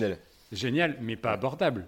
Ah pas ouais, abordable, c'était quand même. Comme euh, Monsieur Manhattan ou les Déchiens. Enfin, il y avait quand les même. Deschiens, c'était quand même particulier. D'ailleurs, ils sont, euh, on les voit dans, dans les trois frères, hein, les Deschiens. Ouais, ouais. Euh, c'était quand même vraiment euh, difficile d'accès. Enfin, difficile d'accès. C'était, c'était bien plus, bien moins grand public. Euh, tous ces tous ces humours là et euh, euh, le Groland aussi c'était un peu ça quoi enfin on parlait de Michael Cull au tout début de l'émission Euh, c'est effectivement tu dis c'est moins grand public et euh, c'est un peu plus euh, bon, c'est pas élitiste non plus Non, pas du mais, tout. euh, mais il faut rentrer dedans en fait. C'est-à-dire que ça s'adresse à moins, moins facilement aux gens. Il faut adhérer. Il faut adhérer à cet humour-là. Et Puis après, et, les, euh, inconnus, c'est un peu les héritiers d'un- d'un d'un- d'un truc beaucoup plus classique. Ils, vi- ils viennent du théâtre, du théâtre de Bouvard. Ouais, tout à fait. Là où il y a eu plein d'humoristes qu'ils ont côtoyés, même bah, Chevalier de Las Palais hein, viennent de là, par exemple. Donc c'est c'est- c'est un- c'est- c'est une autre, une autre façon de faire de l'humour. ouais. Plus terre à terre, en effet, comme disait Alex. Exactement. Donc, euh, au niveau de, de l'histoire euh, en globalité, effectivement, tu l'as dit, c'est une histoire qui, euh, qui est un peu plus construite peut-être que les autres. Ouais. Euh, mais sur le côté euh, écriture de, de vannes, etc., euh, le- le- je trouve que ça a un peu plus vieilli. Je sais pas si vous êtes d'accord avec moi, si vous voyez où, où je veux en venir, mais après, il y a tout aussi un contexte. Enfin, la, la manière- il n'y a pas une femme qui, ou peut-être euh, à la fin, mais sinon quasiment toutes les femmes du film, ils les appellent salopes, tu vois. Ah ouais, le traitement Oui, des oui. femmes, il est, il est daté. Ah, c'est une autre époque. C'est c'est vraiment là, tu sens euh, euh, que. Ça, pour voilà. ça, ça a très mal vieilli à ce niveau-là. Pour ça, ça, ça a assez mal vieilli. Il n'y en a qu'une seule, si, si. À la fin, ouais, La, la femme Marie. enceinte, ouais. Ouais. Ouais. Et d'ailleurs, moi, cette scène, elle m'a toujours marqué. euh, je la trouve vraiment touchante. C'est que là, on, on est vraiment dans autre chose que de la vanne euh, pure que qu'on parle Il y a de la douceur là. Il y a de la Ouais. douceur. euh. Après, Et, c'est aussi et du le- coup, ça, ça fait un peu que aussi. euh, ça relâche un peu. euh, Ça relâche un peu la, côté ouais, il loose. la pression de la loose. Ouais. Et puis Et, les j'aime bien, moi, cette scène-là, avec quand ils, ils soufflent un peu et puis ils se rendent compte qu'ils ont fait de la merde, mais ils retournent dans leur travers avec la scène après du millionnaire. Oui. Et, euh, et puis. Mais ça pouvait pas être autrement, quoi, en fait. Tu sais. C'est faut qu'ils le aillent au bout, au bout, il faut qu'ils touchent Ah, le bah fond oui. vraiment là. ouais. Mais ça, c'est pareil, c'est- daté aujourd'hui. Enfin, les, les- les nouvelles générations ne savent pas ce que c'est que les trois télés, ne savent pas ce que c'est que le millionnaire. Un Super Nintendo, une Game Boy, euh, c'est pour nous. D'ailleurs, c'est génial de voir une Super Nintendo euh, toute neuve dans un film. Mais moi, j'étais comme un fou quand j'étais gamin, quand je voyais le film. Je me suis il a trop de la chance, il a pu jouer à la Game Boy, il a pu jouer à la Super Nintendo. Ah, mais il s'est régalé. Il y a pas les piles. Mais- Il n'y a pas les Il n'y piles. a pas les piles. Mais euh, moi, je trouve que le... il y a aussi beaucoup de scènes qui sont, euh, qui sont vraiment marquantes. La scène du dîner euh, avec euh, Elise et Moon, euh, où ils reviennent complètement drogués, les deux autres. Ah oui, bah C'est oui. une, une scène qui me, qui me- La scène de l'huissier, la scène. Euh, aussi quand ils sont au Formule 1, euh, qui veut les, Kim de, les, les, les jambes de Kim Basinger et le point de Charlie. Ouais. ces- J'ai beau les connaître par cœur, ça me fait toujours autant marrer. Même la, scène où ils le, le petit, de- le petit prince, je trouve vraiment. Enfin, elle est Ah top, c'est oui. quand il se relaie à, à- à raconter le petit Ouais. prince pour l'endormir, il se met à chialer. Et puis. Je trouve que les dialogues sont vraiment bien écrits. Et il y a toujours une petite vanne de temps en temps ou euh, une réflexion, quelque chose qui fait que ça apporte le, le rictus ou, euh, ou juste tu te marres comme ça. Mais c'est toujours bien fait, je trouve que tu vois, comme les sans patates. Ou, euh, Ouais, ouais, mais, mais je suis d'accord. Mais en même temps, comme je l'ai dit, ça fait, c'est vraiment celui où les dialogues font le plus vite dater.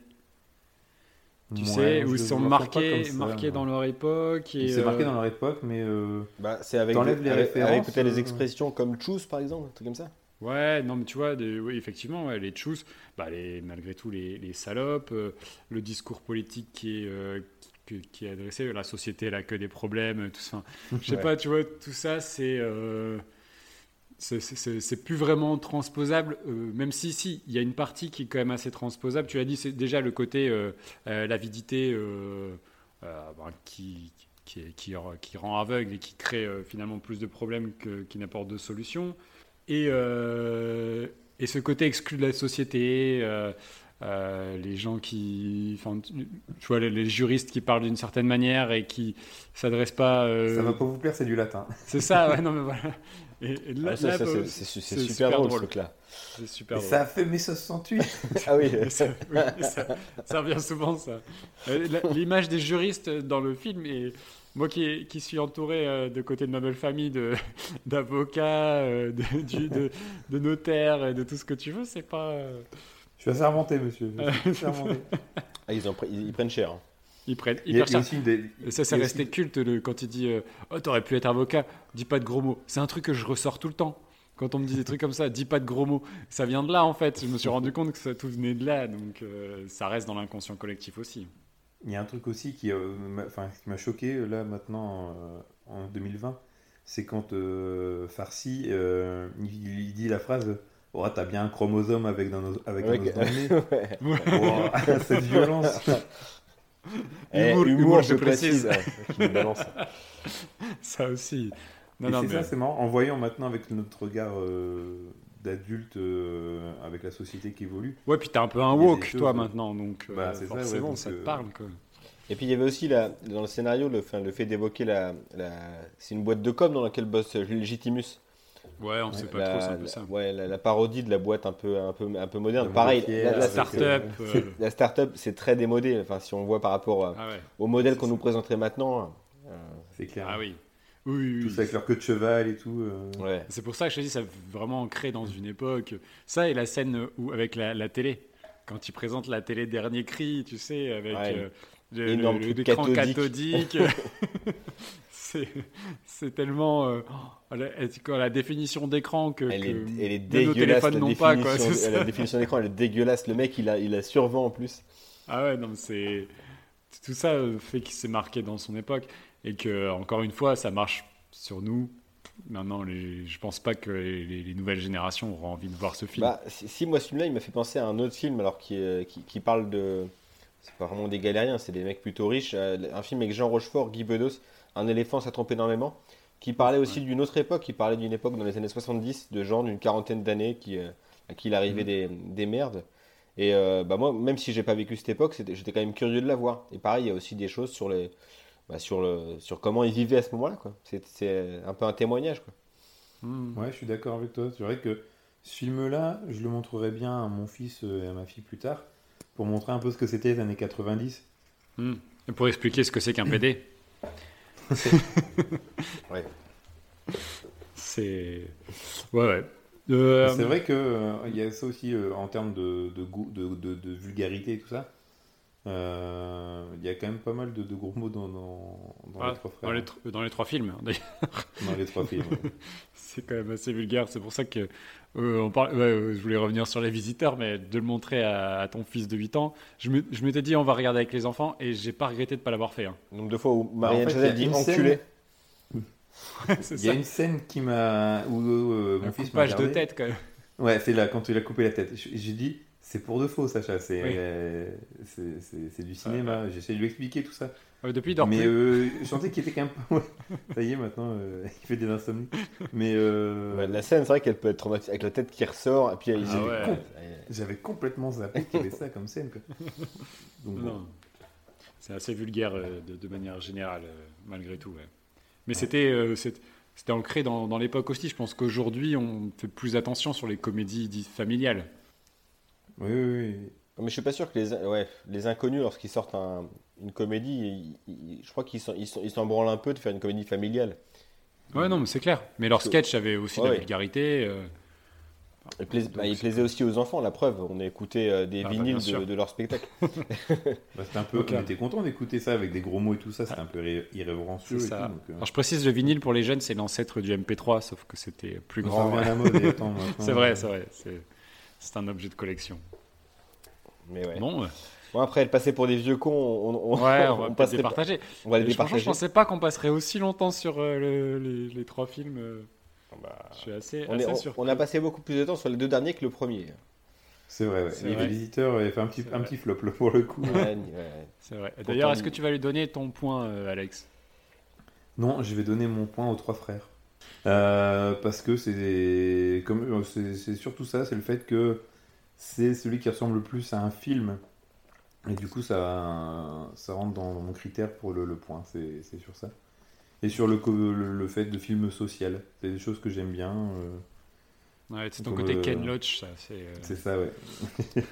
Mais, Ah, euh, il, il a une conscience, Alex. C'est comme il ça. a une conscience Ouais. politique, euh, c'est ça d'ailleurs. euh, on voit le, le, Et le comme t-shirt tu du dis, La dernière fois qu'il a voté, c'était en aussi- 2007. Donc c'est pour te dire. C'était les législatives en plus.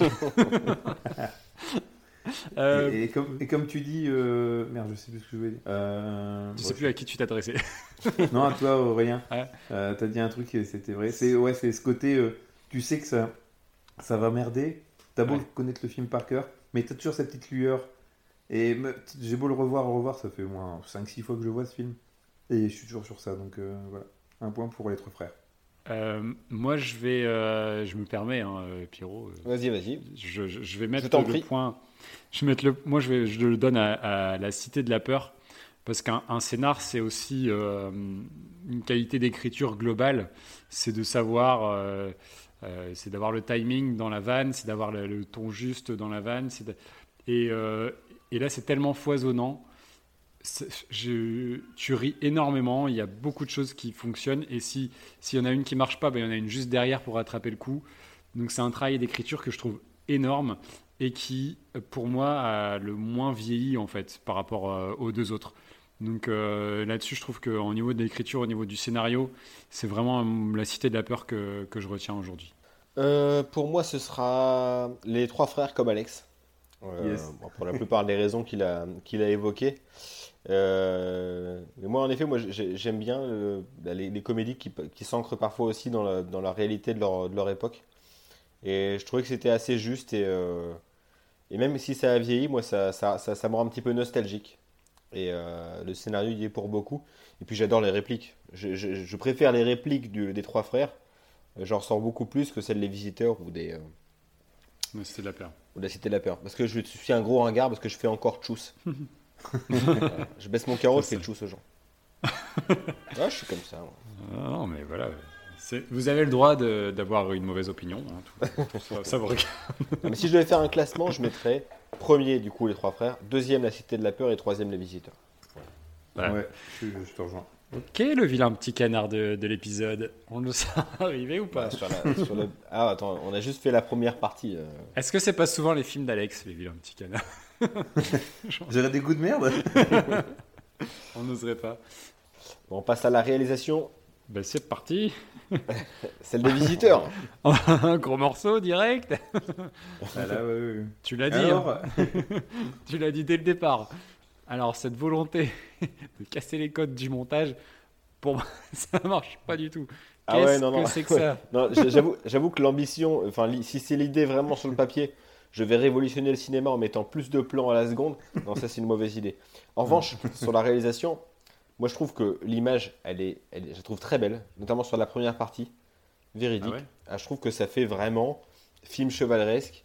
Moi, ça m'avait marqué petit, et là, j'ai trouvé encore très très potable euh, à le revoir aujourd'hui. Ce Et- qui est bien, c'est que c'est des, décors naturels, euh, les, les costumes. Alors, tu as juste des, des, euh, des, des, ma- des map pa- painting, des trucs comme ça au- en fond au tout début. là. Mm. C'est des images un peu figées. euh. Bon, ça, c'est un peu moyenasse, mais sinon, dans l'ensemble, j'ai trouvé ça pas mal. Des effets spéciaux qui sont certes datés, Mais pour l'époque, c'était pour fou, l'époque, quand c'était fou. Et Pour un film est-ce que français. c'est. Est-ce que d'ailleurs, au niveau des effets spéciaux, c'est eux qui ont fait le générique des, des guignols de l'info? Ah, Parce peut-être. Il y a beaucoup des de moments, euh, ça y comme ressemble beaucoup, quoi. Tu sais, Ah, le morphing, prothèses, hein. La le- faute aux prothèses. les dans prothèses le- et, le mor- et les morphing qui créent aussi en Ouais. image synthèse à ce moment-là, c'est- ça m'a beaucoup fait penser au, au vieux générique des guignols de l'info. et C'est un côté un petit peu, euh, un Et alors- petit peu euh, dégueulasse, enfin, un peu pas ah, malaisant en même temps, tu sais, c'est pas, euh, c'est pas joli. C'est bien oui, fait, mais c'est pas, c'est pas agréable, tu sais, à voir. euh. Et puis, je trouve qu'il y a des trucs dans, dans la réalisation qui servent vraiment la, la blague dans le film. Euh, il y a beaucoup de plans euh, presque au fisheye face, euh, face, face au. Ah, c'est de la courte focale en fait. C'est de la courte focale. C'est très est- utilisé chez Jeunet et Caro. euh, Mm. bah ça, suite, notamment ça, La je trouve que c'est hyper utile pour, euh, bah, je sais pas, je sais pas, pour montrer leur trône de moyenâgeux. C'est intéressant ce que tu dis parce que pour moi, je, je voyais pas l'intérêt de, de ces courtes focales et de ces plans euh, sur, en gros plan sur les visages. euh. Ah si, Euh, je trouve que quand il rigole, un ça, ça- sur la ça a soupe, vraiment quoi. ce côté oppressant. Ce côté inquiétant, oppressant, bah, tu sens qu'il pue, qu'il pue de la gueule. Enfin, tu as même le- l'odorama avec ce plan-là. C'est vraiment l'intérêt. Par contre, ce qui est complètement dingo, c'est que Jean-Marie Poiret, il, adore ce principe-là, qu'il a réutilisé à outrance dans les, dans les Anges Gardiens sans aucune Mhm. raison. c'est ça. Non, mais c'est ça. Puis non, mais je pense qu'il s'est dit, ouais, Jean-Pierre Jeunet, il le fait, euh, je peux y aller. Quoi. Ouais, mais Et- pareil, mais- Je- Jeunet, Jeunet, c'était pour évoquer parfois des, des- des- des gens un peu crasseux, euh, pour les rendre plus inquiétants. Ah bah c'est là, de la dans même la des façon, enfants c'est- perdus, c'est c'est Ron Perlman, Ron vois, Perlman, des ouais. gueules quoi. Et, ouais, et le, le vieux, le vieux monsieur, ouais, ils sont, qui sont filmés de Ouais, la même ouais, manière. ouais. Bah, tu parles de gueule, mais Jacouille, pour le coup, euh, en termes de, de, de gueule, euh, avec ses chicots dégueulasses, bah, même euh, Jean Reno. Ouais. ils sont- ils sont jolis, là. Ouais, c'est ça, c'est que c'est c'est pour ça, c'est très bien fait. T'y crois, en fait, quand tu les vois euh, au Moyen-Âge et quand tu les vois euh, après. Tu vois qu'ils dénotent parce qu'ils sont vraiment ils sont sales. Le- la scène du bain est quand même euh, Ouais, oui, mythique oui, oui. aussi. Euh, tu vois l'eau du bain qui est dégueulasse. euh, je vais aller me sécher à la bonne flambe. c'est extraordinaire cette phrase-là. Mais ouais, je trouve, je trouve que ça vient beaucoup de la réalisation, le, bah, le- leur aspect moyenâgeux, lorsqu'ils se mettent à chanter Ouais. et on les Oui. pèle à le jonc. Et là, tu as de nouveau ce plan-là pour rappeler Ouais, qu'ils viennent d'une époque un peu, un peu violente et un peu abrupte. Quoi. Donc c'est ça, je, crois que je, Ouais. trouvais ça, je trouvais ça malin. Et euh, mais ouais, non, ça, le montage est par instant épileptique, mais euh, ça m'a pas trop troublé. Pour avoir vu Les Anges Gardiens, je, je trouve que ça va encore. Ah oui, oui, oui, non, mais parce que, parce que toi, tu es, un aventurier du cinéma français aussi, euh, faut le dire. hein. Euh, je pense que Ah, tu, bah, tu as une tolérance euh, incroyable. Et les gars, j'ai pas osé le regarder en un, en un 25. hein. Ah, faut pas, faut pas. Sinon, Je pense que tu décèdes. Crise d'épilepsie. C'est sûr, c'est sûr. Mais euh, vous éclairez un petit peu la vision du film pour moi, dans le sens où vous jugez, vous, que euh, finalement le- l'aspect un petit peu craspec, justement, de, de la réalisation à certains moments, euh, sert aussi à montrer que bon, c'était dégueulasse au Moyen-Âge, si, si j'ai bien compris euh, euh, en substance ce que vous vouliez dire. Parce que pour moi, ça. je trouve que c'est- pas agréable, en fait, tu sais. C'est- un peu moche, c'est euh, c'est pas, pas quelque chose d'agréable. Pour moi, c'est ce que l'effet voulu. Bah, tu vois notamment avec la, la sorcière au début du film, là, quand ils fait. sont, euh, t'as un gros plan aussi sur la sorcière pour montrer que bah, elle est dégueulasse. hein. Et, Ouais, euh, ouais. Ouais, après, Et- t'as aussi, malgré tout, hein, malgré ces plans euh, qui montrent que le Moyen-Âge était dégueu, bon, après, en disant ça, Jean-Marie Poiré, il n'a pas découvert l'Amérique. hein. Euh, il y a plein qui ont traité le Moyen-Âge de cette façon-là. Mais il y a malgré tout des scénettes, des trucs qui me, qui me marquent, des, juste des plans, euh, notamment un travelling. Lorsqu'ils arrivent justement dans la maison de la sorcière, bah, je trouve ce plan très beau. Et euh, ça pourrait vraiment être dans un film, un, un film épique, genre un Robin des Bois, Prince des voleurs de, euh, de Ouais, mais Kevin il coupe Reynolds. trop par vite exemple. en fait. Il coupe, Et par contre, il coupe trop vite. vite. Il est toujours Et en du problème coup, de des, ouais, un- du coup, ça crée des de décalages. poser. Et Ouais, puis, tu, tu- dans, dans- dans la tonalité, dans la position des, des acteurs, ben, du coup, tu as des décalages, tu sais, des choses qui ne marchent pas. Parce que tu vois qu'il n'y a pas vraiment une vraie continuité. C'est-à-dire que pour un des même sensations plan. de faux raccord souvent, en fait. Exactement, le- exactement. Bah, tu, tu résumes super bien. Donc, euh, ça, ça m'a un peu sorti, quoi. Le crime originel de Poiret, c'est Opération Cornet de Bif, qui est truffé de faux raccords de la même façon, hein, avec un montage ouais. très cut aussi. Euh, bah, j'ai jamais revu depuis que je suis gamin aussi. Quoi. C'est des films.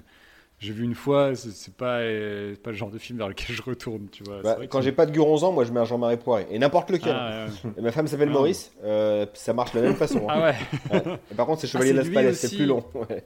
Ah putain, ouais. Tu vois, moi, c'est un genre de mec que euh, je mets dans, la, dans, la- dans le même panier qu'un Claude Zidi, tu vois. C'est euh, Ah ouais, là. les kings de la comédie française. Non, c'est encore autre chose. Antoinette, c'est plus moderne. Euh, Vraiment, c'est des vieux de la vieille, quoi. Zidi, il, a aussi, il a fait aussi des trucs bien. Il a fait La Boîte avec Gérald Daran. Il a fait. Pas vu. Pas vu, non. il l'a vu. Je suis pas un aventurier comme toi.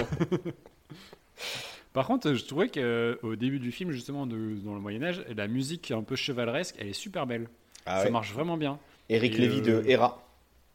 Ouais. Non, euh, non, non, pas, pas, le, pas Hera, euh, pas le, Le- côté un le- peu euh, le euh, thème. choral, hein, mais euh, Vraiment le thème musical euh, qu'on entend, le- c'est vraiment très Le chevaleresque. thème des visiteurs, le thème Ouais. des visiteurs, le thème, ouais, bah, euh, c'est- la musique est- pardon. La musique est belle à, à ce moment-là. euh, elle se fait plus discrète par la suite. Mais, Mais, c'est euh, le thème ça- écrit par Eric Lévy de- du, groupe ok. ERA. ouais. Et rare. Et, et c'est, euh, par contre, c'est un thème qui avait beaucoup pensé justement à Robin des Bois, Prince des voleurs. Il y a, Hmm. on- on- il y a quasiment, c'est presque un vol manifeste. hein. Les, euh, Ouais. le, le thème Oui, est tellement il- cousin. Le clavier, c'est pas Costner. hein, non, non, non, c'est pas Costner en effet. Mais c'est, je, je, ouais, je vois, ouais, c'est vrai qu'il est sorti en 91, Robin des Bois, Prince des voleurs, donc je pense qu'il y a, il y a de l'influence forcément. Ouais. Et moi, c'est des, c'est, c'est vrai, c'est des films que je rapproche, que c'est des films qui m'ont mis mal à l'aise quand j'étais enfant, l'un comme l'autre. Ah ouais? Alors, alors, ouais, ouais. euh, Pourquoi Robin des Bois euh, Robin des Bois, quand même, c'est hard. Enfin, je sais qu'on on le voyait, il nous le montrait au cinéma, au centre aéré quand on était gamin le mercredi. C'est chaud quand même. Il y a vraiment des scènes violent. euh, violentes et tout. Et du coup, ça m'a un peu, un peu choqué gamin. Et, euh, Il y a j'ai des coupages de main, euh, des coupages de main à Jérusalem. Ouais. euh, ouais, des trucs, costauds. Non, je pense que c'était pas du tout. Non, mais je pense que heureusement euh, que ça a bien changé parce qu'ils nous montraient des trucs euh, au centre aéré. On a vu des films comme ça, comme La Bamba euh, sur le créateur de la chanson, euh, justement, euh, Ouais. avec Lou Diamond Philippe, pas adapté du tout aux enfants. quoi. Quelle idée mais on voyait aussi Petit Pied, tu sais, le petit dinosaure. Et euh, Seven. Non. Hum-. Human Centipede. Les mecs, ils ont pété un boulon euh, au centre aéré. La passion du Christ.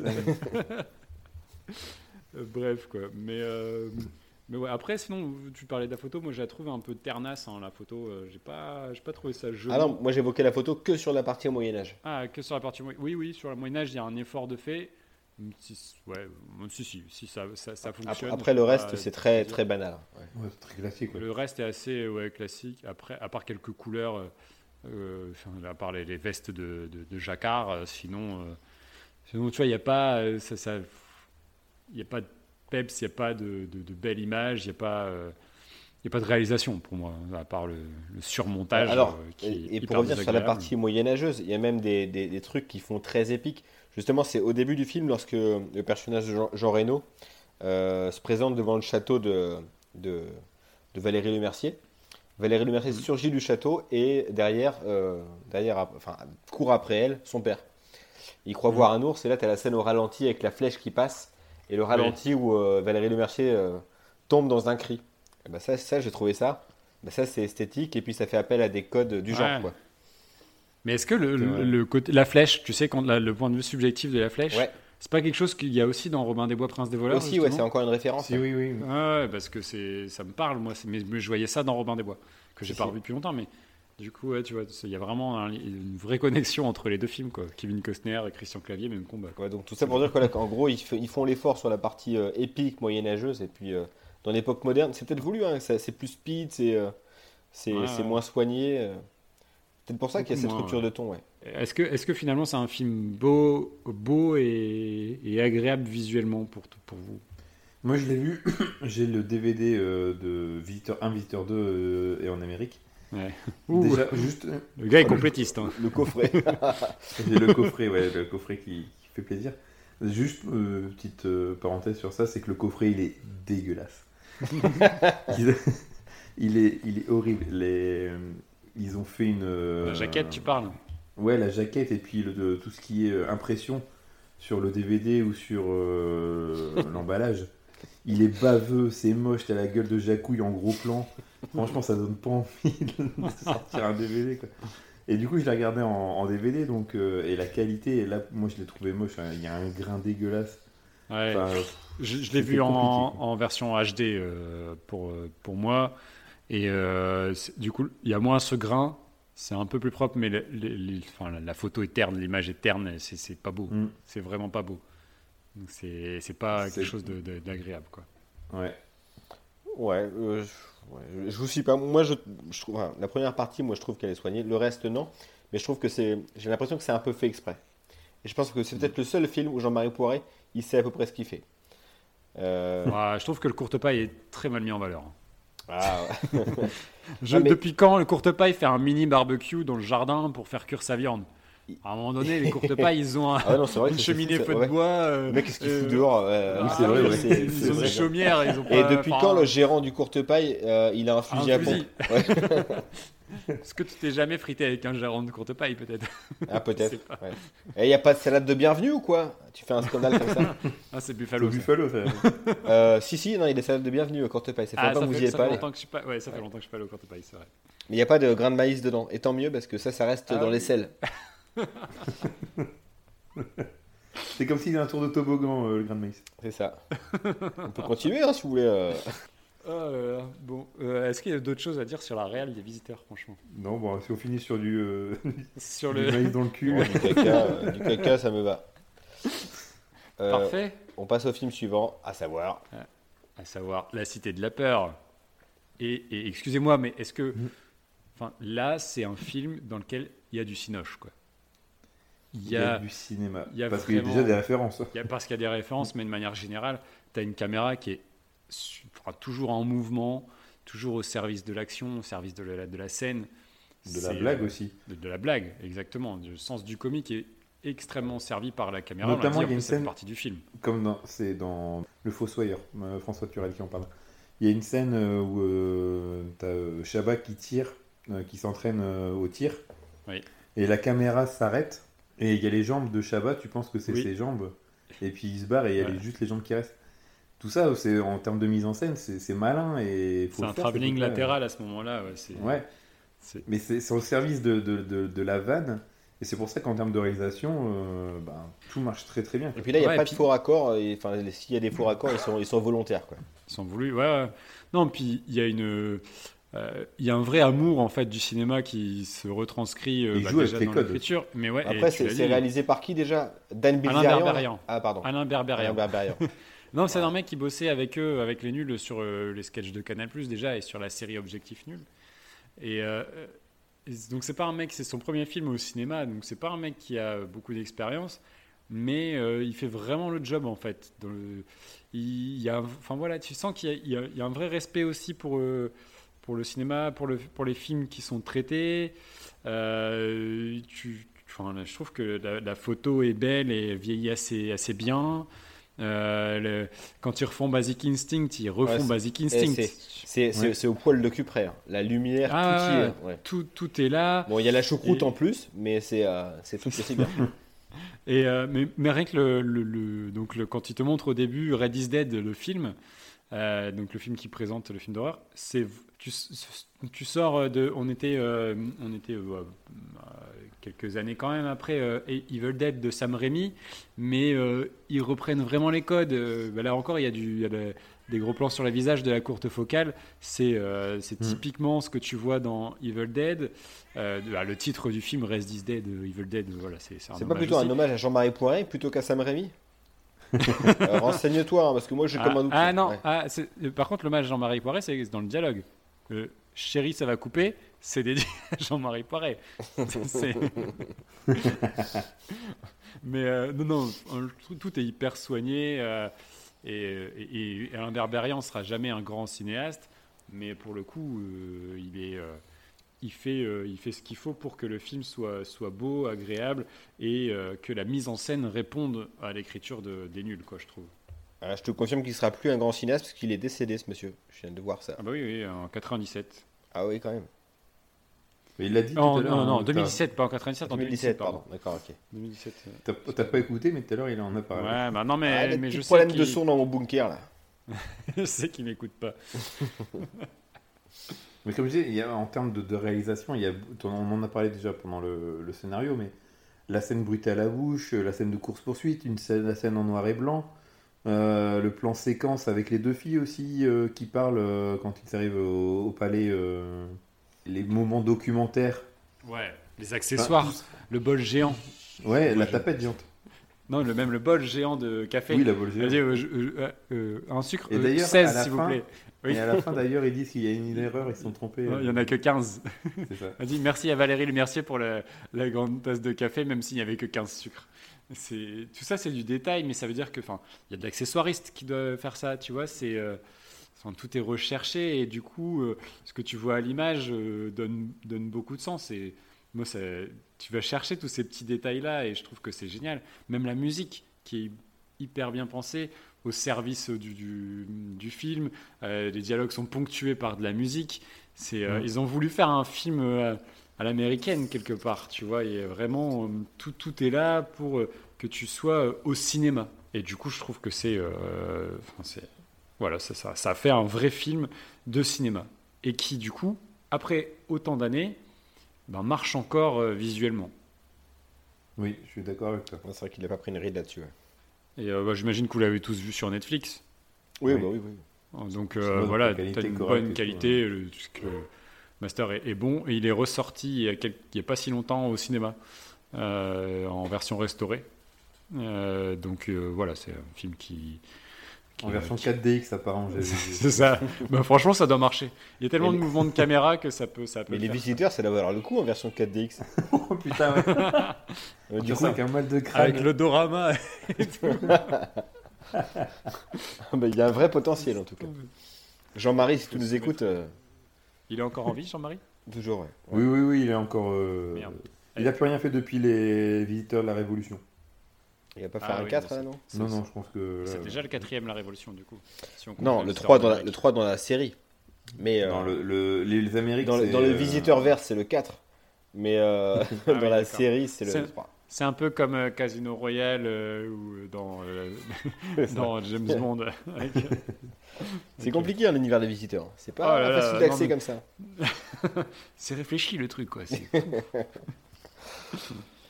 Très bien. Euh, on enchaîne? Oui. Les On trois refs. Les trois refs.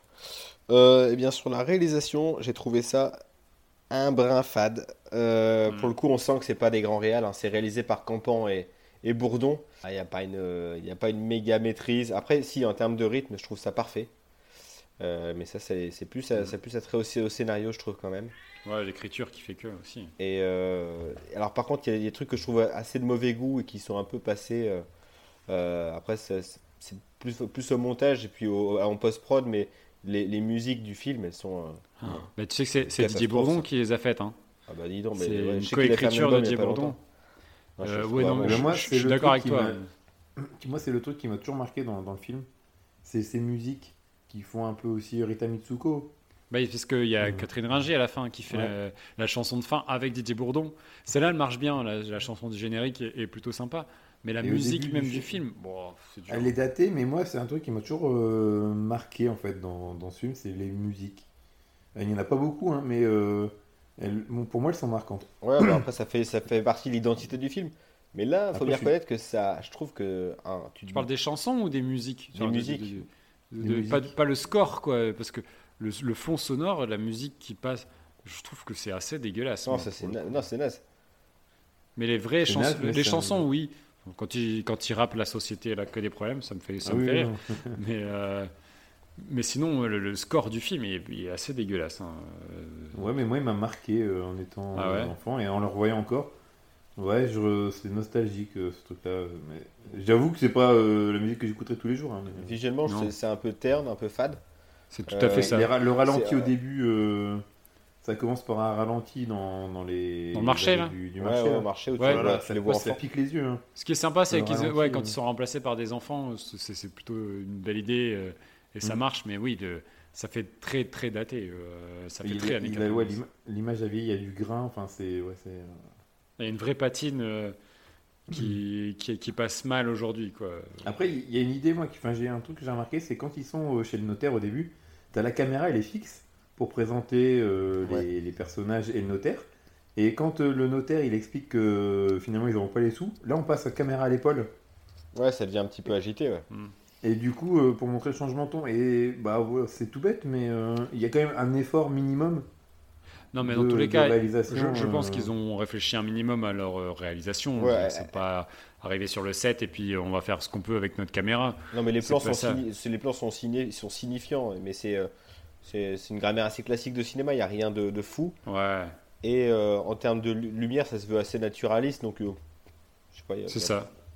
C'est ça. Du coup, c'est c'est assez c'est assez tristoun euh, visuellement quand même et euh, et c'est un c'est un côté pour moi en le regardant, je dis, putain, Malgré tout, ce film, il y a un côté euh, dimanche après-midi qui, quand il pleut, quoi, tu vois. C'est pas. euh, En fait, t'as pas, de t'as pas envie de vivre avec eux euh, les Ouais, moments- les carrément. moments qu'ils vivent. Et pas forcément à cause de la situation, mais à cause du grain de l'image. c'est ça. Ça Le va grand bien image, dedans. après, le décor fait aussi quand il est euh, chez son futur beau-père, là, Didier Oh, Bourdon. yo, euh, mon dieu, ouais. Ah, c'est- c'est- c'est c'est- c'est triste à souhait. Arrête de chier, toi Ouais, L'angoisse de ce, cet endroit. Même, même le, le- le- le loft de, de Pascal Legitimus, il est, il est fadasse à mort, à part son Kundalich et son monochrome de Whiteman. Et- mais même ça, ça, c'est c'est pas, c'est pas beau chez lui. c'est- Alors c'est un peu daté aussi, mais il n'y a, il y a rien, il y a pas... À part la voiture, avec la Ouais. moumoute, sinon... Mais même quand ils vont dans le sud de la France, euh, même là, c'est pas bien exploité. Le décor de montagne. Mais c'est Ouais. vraiment... En fait, mais après, là... Ah putain, t'as envie de t'y suicider. Bah, Ah, c'est ça, mais en même temps... c'est beau par là-bas, mais. euh, Non, mais ça correspond à leur état d'esprit, en fait, je pense, tu sais. à Un truc un peu. tr- ouais, bah, D'ailleurs, ils- vraiment, ils euh, manquent de suicider. Enfin, à un moment donné, ils sont. ils sont Ouais, de se Attends, papa, il la saute et il revient. C'est exactement ça. Mais du coup, ça ça en rend pas un film agréable. Et, et en le revoyant, tu sais, t'as pas la banane, en fait, euh, par rapport à ce- C'est ça, c'est C'est t'as un pas... peu. ouais, c'est- une comédie euh, douce amère, ouais. Ouais, ouais. Après, c'est un petit peu ce qu'ils ont essayé de faire. hein. C'est pas un film où tu, Ça marche bien, tu, ouais. tu rines dessus euh, de A à Z. hein. Il y a quand même des moments C'est ça. peu. euh, Ouais, mais du coup, c'est ça qui m'a fait que je pense que s'il n'y avait pas eu le podcast, je sais pas si je serais spontanément retourné vers ce film-là. Alors je l'ai Ah, vu moi, plusieurs quand fois il en passe à la télé, euh, bah, je le regarde. Oui, parce mais que- c'est pareil, c'est le même réflexe. Il passe à la télé, je le regarde. Jurassic Park, pareil. Il peut passer 8 fois à la télé sur une année. Je vais la regarder Ouais. 8 fois. là, ouais. Bien sûr. Il y a le côté du truc du direct, je sais pas, qui date de notre enfance. Ouais, mais parce que aussi, c'est. Ouais. On ne peut quand même pas en train de comparer Jurassic Park et les trois frères, parce que là, vous Bah si, pas. pourquoi pas. Moi, je trouve qu'en qualité d'image, on est quasiment au même niveau. Spielberg, Bourbon, Bernard Campan. un peu euh, le T-Rex. Et puis le, non, le- le le- le Velociraptor, score, John Williams, c'est le même. hein. C'est ça, John Williams, Didier Bourdon, pareil. Mon Dieu. Euh, non, franchement, c'est celui sur lequel j'ai le moins, encore le moins à dire, parce que j'ai pas, il n'y a pas de, de trucs énormes, euh, de, de, de- de- d'erreurs ou de choses qui me choquent, euh, et il n'y a pas de trucs qui me font dire waouh, c'est top. Donc, euh, Moi, je suis d'accord avec toi. La réalisation, elle est assez. assez c'est un film, c'est un film euh, 10 sur 10, 11 sur 20, tu vois. Et mais c'est un peu à l'image d'autres films qu'ils ont fait après, hein, comme Le Paris. Qui... Mais Le Paris, je trouve un, un peu plus malin en termes de réal. Ils Ouais, tentent plus ouais, de ouais. trucs. Il y a les prothèses. Il y a, ouais, il y a, y a- il y a pas que ça, mais il y a plein de trucs, il y a plein de scènes, notamment euh, le- les, les, euh, les trucs des fumeurs anonymes. Voilà, il y a plein d'essais au niveau de, au niveau Oui. de la réal qui sont Et plus, Elle fume dans le rétro. qui plus, qui sont plus, plus forts, plus cherchés quoi. Donc t'en es un peu Bon, fan. euh, on les départage. Allez, Oui. Bon, j'ai pas l'impression que les trois frères euh, ont récolté de points sur ce coup-là. On va faire un sondage. Est-ce qu'il y a quelqu'un qui vote pour les trois frères? Non, Non plus. Est-ce qu'il y a quelqu'un qui vote pour les visiteurs? Oui. On, on t'écoute. Ben, pour, euh, pour cette première partie euh, que je trouve toujours, toujours chiadée, toujours aussi réussie. Et, euh, Parce que t'es fan, t'es fan de Jean-Marie Poiret, c'est juste pour ça. Quoi. non, alors, j'aime bien Jean-Marie Poiré, mais de là à dire je suis fan, non, j'ai pas des.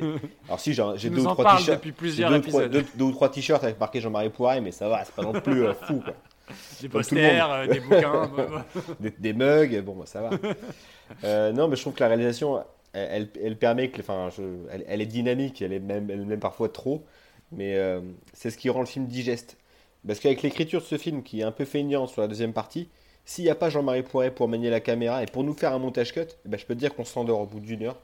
Et c'est grâce à lui que ce film est aussi culte. Je pense que c'est vraiment la réal qui, qui tient ce scénario qui est, pas, qui est tout- parfois un petit peu léger. Ils sont en train de me faire une Moonraker, les mecs. J'en reviens pas.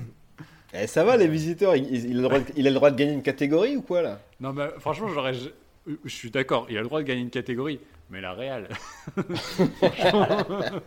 Quand même, les gars. Non, bah, je- est-ce que moi j'ai pas besoin d'argumenter Vous avez compris, euh, c'est la cité de la peur euh, de Et- très très loin euh, niveau cinéma. T'es en train de dire que Jean-Marie Poiré il bosse comme un cochon, c'est ça? Bon, c'est pas voilà, c'est c'est typiquement euh, le représentant de la comédie française dans toute sa splendeur euh, et dans tout le côté négatif de euh, du cinéma euh, dit de comédie française quoi. Franchouillard. Franchouillard, c'est exactement ça. Ça sent le saucisson. La vie- et le vin rouge. Eh eh ben, Alex, j'ai- je j'étais vais rhabillé mettre pour un l'hiver.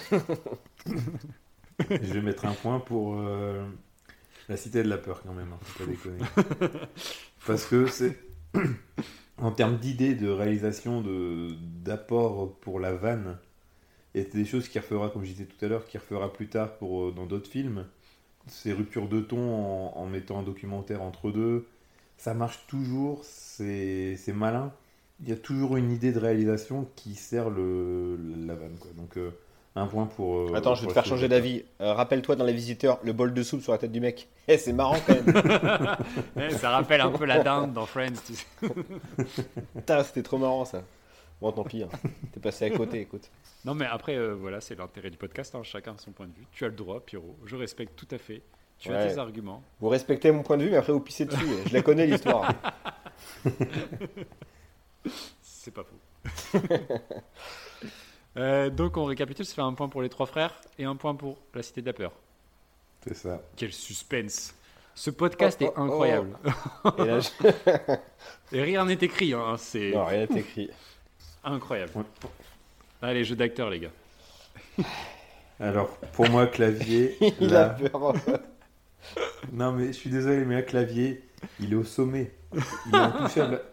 Ah, À, ce- à cette époque-là, avec ce film-là, il est au sommet, clavier. Ouais, pour moi, à l'époque, il y a Dustin enfin, Hoffman et Clavier. Il y a deux mecs. Et le mieux, c'est qu'il fait deux rôles en plus. Ah, bah oui. Ah bah, Double ration de pommes de terre. Oh. Mais non, mais à l'époque, ce film, tout le monde, tout le monde imitait Jacouille. Et euh, que ça veut dire réussi. pour autant qu'il joue bien L'argument c'est pas un m'a argument. Non, mais c'est vrai. Le problème, c'est qu'après, il est resté coincé dans, dans ce rôle-là. C'est que. euh, Il y a eu un courant d'air, il est a resté, il est resté bloqué. Euh, il est resté bloqué. C'était figé le mec. Ah, mais clavier, là, pour le coup. Ouais, euh, c'est la première fois qu'il il fait le ça, tient donc tellement ça- bien, Jacouille. Franchement, Enfin, c'est top. Son interprétation, moi, je la trouve toujours bien. Même si après, il a fait que ça dans toute sa carrière. Jean Reno, ça, pareil, qui en général joue comme Il- une merde. Euh, là, euh, bah, c'est- c'était il il le rôle de sa il vie. droit. Non, mais En non, fait, c'est ça, c'est il qu'il- essaye de se tenir droit, mais le, le rôle est tellement con que. je- Enfin, il y a un décalage, quoi. Pour moi, il y a un vrai décalage entre ce qu'il représente à l'écran et la manière dont il. Enfin, Non, non, moi, je trouve après, que j'ai j'ai du respect Jean pour Reno, Jean Reno. qui tient ça bien va. le rôle du chevalier euh, qui fait sa quête et tout ça. Je trouve qu'il le tient bien. Et à côté, avec son écuyer Ouais. Google, euh, Ils je trouve ils que sont- les deux, le, le duo fonctionne très, Ils très sont, bien. ils sont habités, quoi. Et pour les seconds rôles, Valérie Lemercier, elle est exceptionnelle. Même si son rôle est très caricatural et c'est voulu. Oui, moi Euh, je pense qu'au bout d'un moment, c'est un peu agaçant son, son accent. Ouais. Ah ouais Est-ce que Muriel Robin le faisait pas mieux tu vois? Oh putain, mais elle Robin. D'ailleurs, elle regrette d'avoir fait le film, hein, euh, Robin. euh. Bah, nous Ouais. aussi. Nous aussi. Ils ont fait, ils ont fait les Américains parce que du coup le, le Mercier était pas là pour le deuxième, donc ils ont gardé le même personnage, ils ont juste changé l'actrice comme le font les Américains, comme ça a été fait dans Retour vers le futur puisque Ce qui est bien, c'est que Le Mercier et Muriel Robin, euh, physiquement, c'est quasiment les mêmes. Quoi. Donc, euh, on y a vu du feu. Quoi. ça passe. quoi. Après, Non, il y a après, Christian, oui. Christian Bugeaud. Christian Bugeaud, C'est celui qui il, il ne fait que crier. Il ne fait que crier. Ça, à la fin, lui, il est vraiment. nul.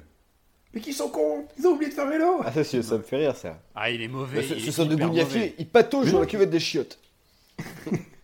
Ah franchement, c'est- Moi, je trouve. Alors, euh, moi, je, je déteste Clavier. Je suis désolé, je vous fais mon mea culpa. Vous allez me détester parce que vous Mais- avez l'air de respecter ce bonhomme. Je le déteste de, Non, mais non. de tout mais mon de- être. de- depuis cette époque-là Ou après?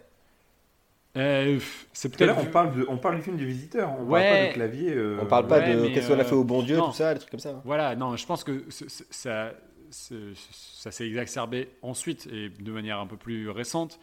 Euh, mais euh, du coup, bah, en fait, je, je pense qu'il surjoue tellement. Mais en fait, même, je me dis, le gamin, j'aimais même pas déjà.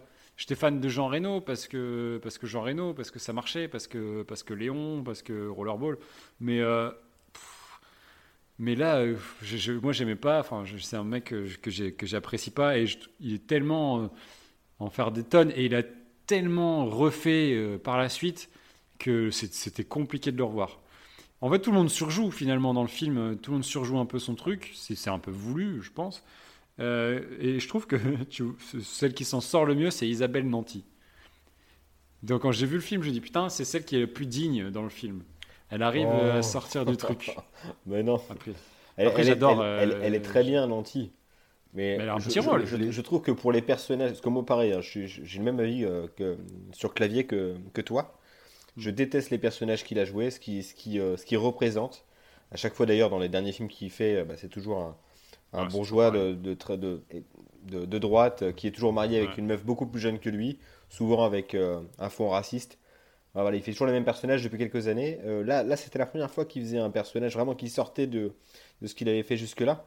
Et moi, je le trouve vraiment Mhm. exceptionnel, quoi. Ah, mais déjà, dans les bronzés, je le trouve insupportable, en fait, tu sais.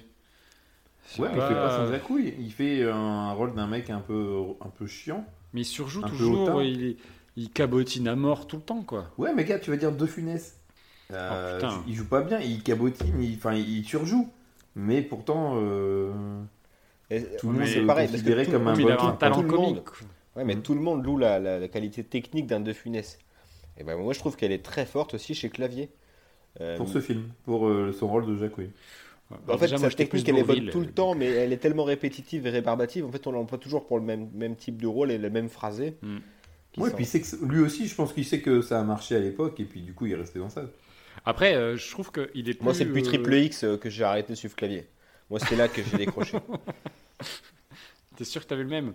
Ah non, c'est un, c'est un autre, pardon. C'est- Tu confonds avec Asia Argento. Ah, c'est peut-être ça. Euh, mais en, en- finalement, je trouve que c'est en où il est le plus digne. Le, le personnage de Jacquard est juste horrible et Ah insupportable. ouais, et- c'est un, connard, et- euh, Jacquard. Ouais, puis même euh, la manière, j'aime pas, ouais, je sais pas, je trouve que c'est vraiment le template de ce qui va devenir ensuite. C'est Mm. c'est le Ah, mais prototype. oui, exactement. C'est euh, lui dans la vraie vie. Jacouille, il joue, euh, il joue. C'est plus juste pour moi euh, la manière dont il joue Jacouille. En fait, c'est tellement, il, il surjoue tellement le le, le- le bourgeois, euh, le, caricature du bourgeois avec ses ok, euh, tu vois, enfin que du coup c'est ça date. très bien fait. je suis un super imitateur.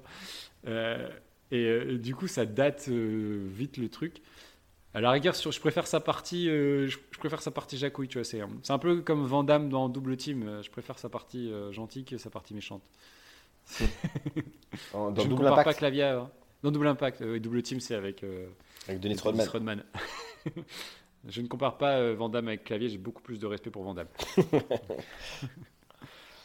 Euh, Donc, et euh, et donc, sur Jean Reno, peut-être un truc euh, Bah, je te dis, Jean Reno, je, je- tu sens qu'il essaye de rester sérieux et euh, au milieu de tout ça, quoi, au milieu de ce marasme. du coup, c'est, il fait ce qu'il peut et c'est pas, c'est, vraiment pas les rôles qui m'ont le plus marqué de. Moi, de j'ai quand même l'impression euh. de voir des comédiens qui s'amusent à ce qu'ils font, hein, et même Jean Reno. Ah, tu le sens que s'amuser J'ai, j'ai pas Ah, cette moi, sensation-là. je- moi. je- je trouve qu'ils ouais. prennent un plaisir fou à faire ce qu'ils font. Jean Reno, j'ai jamais, oui, mais j'ai jamais vu autant exalté lorsqu'il fait sa scène, lorsqu'il est au repas. Bon, et qu'il trouve, voilà, euh, voilà, ses amuse-bouches pour bien en appétit, et qui part dans une, dans une envolée lyrique. Là, il est, il est, il est, tu le suis, ouais, il, est, il, est, il est- il est fort, je trouve. Et puis, il, a, il, a- il avait un talent comique qu'on ignorait. Enfin, on l'avait un petit peu vu dans Opération Cornet de Bif, mais là, c'est c'est encore plus fort. peut-être. Et moi, j'ai des seconds rôles que je trouve excellents, c'est euh, Didier Bénureau. Ah ouais, qui fait le médecin. Ouais, il y a un petit rôle, mais je le trouve excellent. euh, Ah oui, oui, oui, oui, oui. Je, j'étais en train de me rappeler. drôle. Ouais. J'aime euh, beaucoup. Et puis euh, Marianne Chazelle aussi, euh, quand même. euh, Ouais, et je la trouve juste. Pour le coup, pour une fois, tu vois, je me dis, elle, je la trouve plutôt, euh, plutôt juste. J'avais euh, en tête une image beaucoup plus excentrique et surjouée de.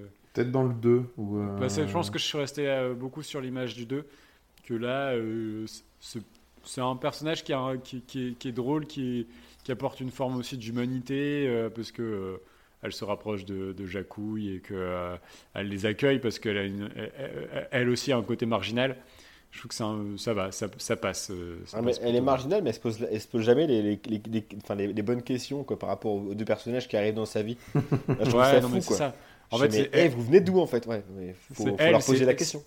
La suspension d'incrédulité, c'est elle en fait. Tu sais, c'est, Ouais. tu te dis, bah, si elle, elle y croit, bah, nous on va y croire. Quoi. Puis, elle est jamais, trop, elle jamais trop étonnée de rien lorsqu'il bouffe le sandwich avec le cellophane. Elle lui dit Ouais. pas d'arrêter, Ouais, elle lui dit juste ah, t'es un gros dégueu. c'est ça.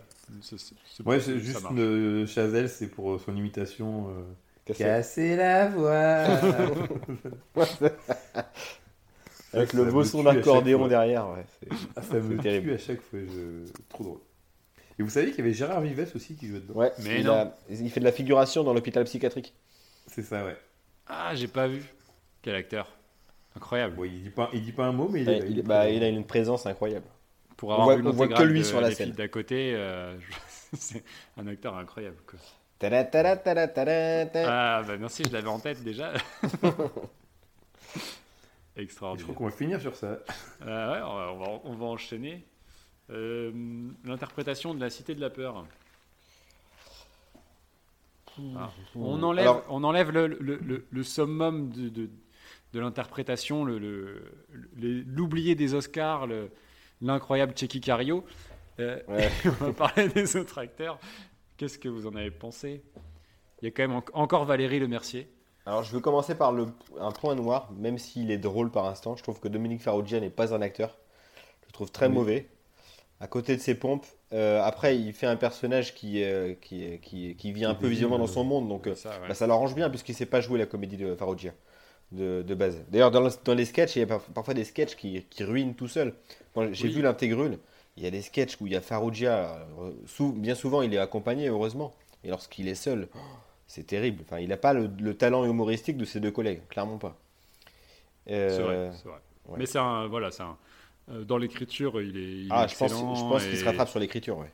Ouais, ouais, et puis a- il- c'est quelqu'un qui, qui, a, qui a du pif aussi pour monter des projets et, et- Ouais. et dénicher des talents. Donc, euh, mais je suis d'accord avec toi, euh, effectivement, c'est des trois, des trois principaux, c'est lui qui est en dessous, ouais, clairement.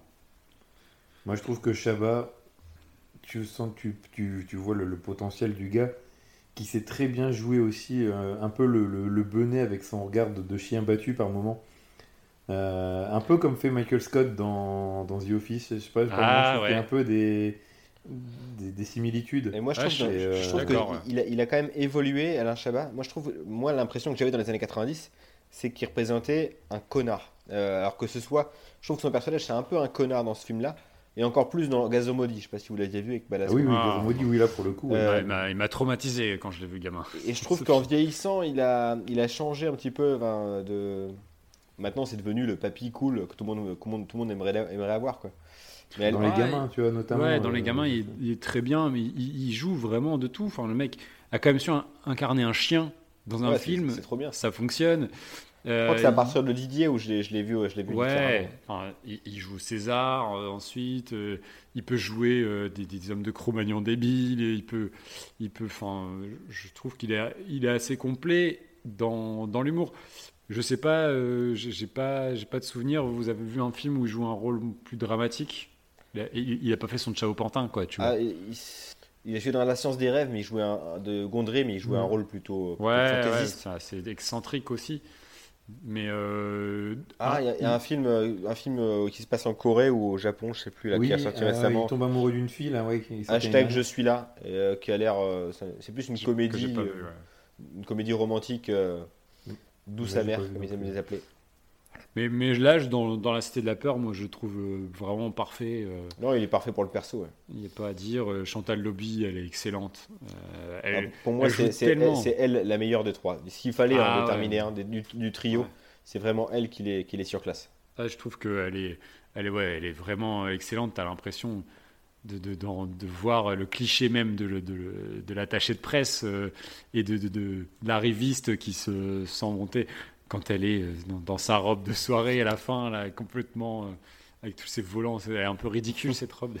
C'est, elle, est, elle, elle est géniale, quoi. Je, je trouve que euh, ça marche super bien. Elle est, elle est drôle sans, sans chercher à l'être, tu sais, sans en rajouter.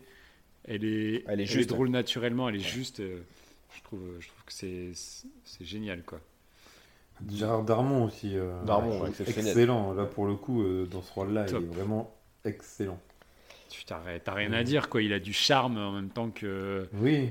Et pourtant, il n'est pas spécialement beau. Comme... Je pense pas. il a non, pas mais, un physique non, mais il a un euh, charisme. Tu vois. Mais il a un charisme. Il a un charisme, il a sa voix, sa voix elle est exceptionnelle. Oui, va. Et, du coup, c'est ça qui fait aussi que ça fonctionne aussi bien. Et euh, la, la relation entre les deux est, est géniale. Parce qu'il a toujours fait euh, un peu plus mature, tu sais, que les autres. Genre, il a un peu plus de bouteilles, il a plus d'expérience, il a ce côté. un peu- voilà, il fait un peu plus vieux que les autres, hein, qu'on se, qu'on se dise les choses clairement. Et, et c'est ça qui donne du charme. Tu parlais du, du charme à la clownée, ça, je pense que ça fait un peu ça euh, aujourd'hui. Et en même temps, dans la comédie, il a le ton juste. Parce que tu as un peu ce décalage justement avec son Un peu air. un pince sans rire. euh, ouais, exact. hein. euh, C'est exactement le terme. ouais. Il y a Sam Car- il y a en plus de Darmo, il y a Sam Carman qui est vraiment très bon. Ouais. Euh, On l'a pas vu, enfin, on l'a vu dans trop peu de films. Moi, je l'avais vu dans Cuisine de dépendance avec Bakri, où il était Ouais. vraiment très bon, mais c'est vrai qu'on a un peu perdu de vue. Il a fait beaucoup de réal, je crois, derrière. Non, mais il a fait pas mal de films, mais c'est pas des choses qui sont. Après, à Cité de la peur, je pense que c'est moins marquant. Tu sais, c'est pas. euh, euh, ça n'a jamais été un acteur de premier plan. euh, c'est. Mais en même temps, là, oui, il est, euh, il- dans ce qu'il fait, il est, il est bien, quoi. Mais c'est pas celui qui, qui vole la vedette à qui que ce soit. Par contre, c'est pas, Mm. pas très marquant. Et- mais après, toutes les guests, enfin, Eddie Mitchell, Jean-Pierre Bacry, c'est très drôle. Je trouve que je- de revoir Jean-Pierre Bacry là, dans, ce- dans cette il f- ça marche tellement bien. Il, il est dans son rôle sans en faire de trop, dans son rôle de Jean-Pierre Bacry, euh, euh, de son côté euh, comme Bougon. ça, bougon, Bougon, ouais. bougon, mais, mais, mais sans trop en faire. Je trouve, je- je- je- il m'avait vraiment fait rire. Puis il y a un côté humain, tu sais. C'est un humain dans le sens où vous êtes vraiment pas bien là. Non mais allez-y, y a pas de problème. Et je trouve qu'il le fait, il le fait vraiment bien. C'est- il y a un- une, une apparition de Rosanna Arquette. Oui, qui est qui est quand crédité même au classe. qui dit juste Red is dead. C'est ça. Mais fallait, fallait le faire quoi. Fallait aller chercher euh, Il y a les femmes léopards aussi. hein. les femmes Oui, léopards. un plan avec les femmes léopards. que, que- que j'ai eu la chance de rencontrer à plusieurs reprises. J'étais sur le tournage d'un de leurs courts-métrages euh, dans lequel il y avait euh, Fred Coppola, ancien, euh, je ne sais pas s'il est encore euh, d'actualité, qui était réalisateur de films porno, euh, qui, qui- qui était présent sur le tournage et euh, que j'ai eu en cliente quand je travaillais dans la téléphonie. Elles sont très connues dans le Nord, de toute façon. Tout le monde, tout le monde a une histoire avec elles. On les voit sur la croisette. Elles sont toujours à Cannes, de toute façon, tous les ans, elles allaient à Cannes. euh. Donc c'est pour ça qu'elles se sont retrouvées sur le tournage. Mais voilà, il y a plein plein de petits, petits clins d'œil comme ça. euh, beaucoup, beaucoup de monde quand même que tu croises dans le film. Toujours qui tourne autour de l'esprit canal aussi. hein.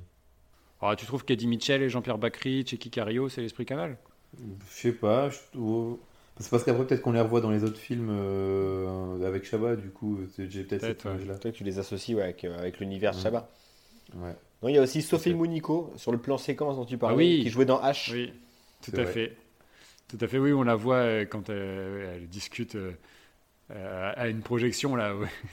on entend suivre une, une conversation complètement débile. euh, Eh ben, quand, quand, quand je vois Sophie Mounico, moi je pense, je pense à Canal Plus notamment. Oui, c'est vrai. ça Bah oui, ouais. oui, oui, bah c'est H quoi. Ouais. C'est clairement H, série exceptionnelle. Euh, du coup, euh, va falloir départager ça. Euh, Attends, Ah, Attends, on- va passer au troisième film. Oh putain, j'avais oublié les trois frères.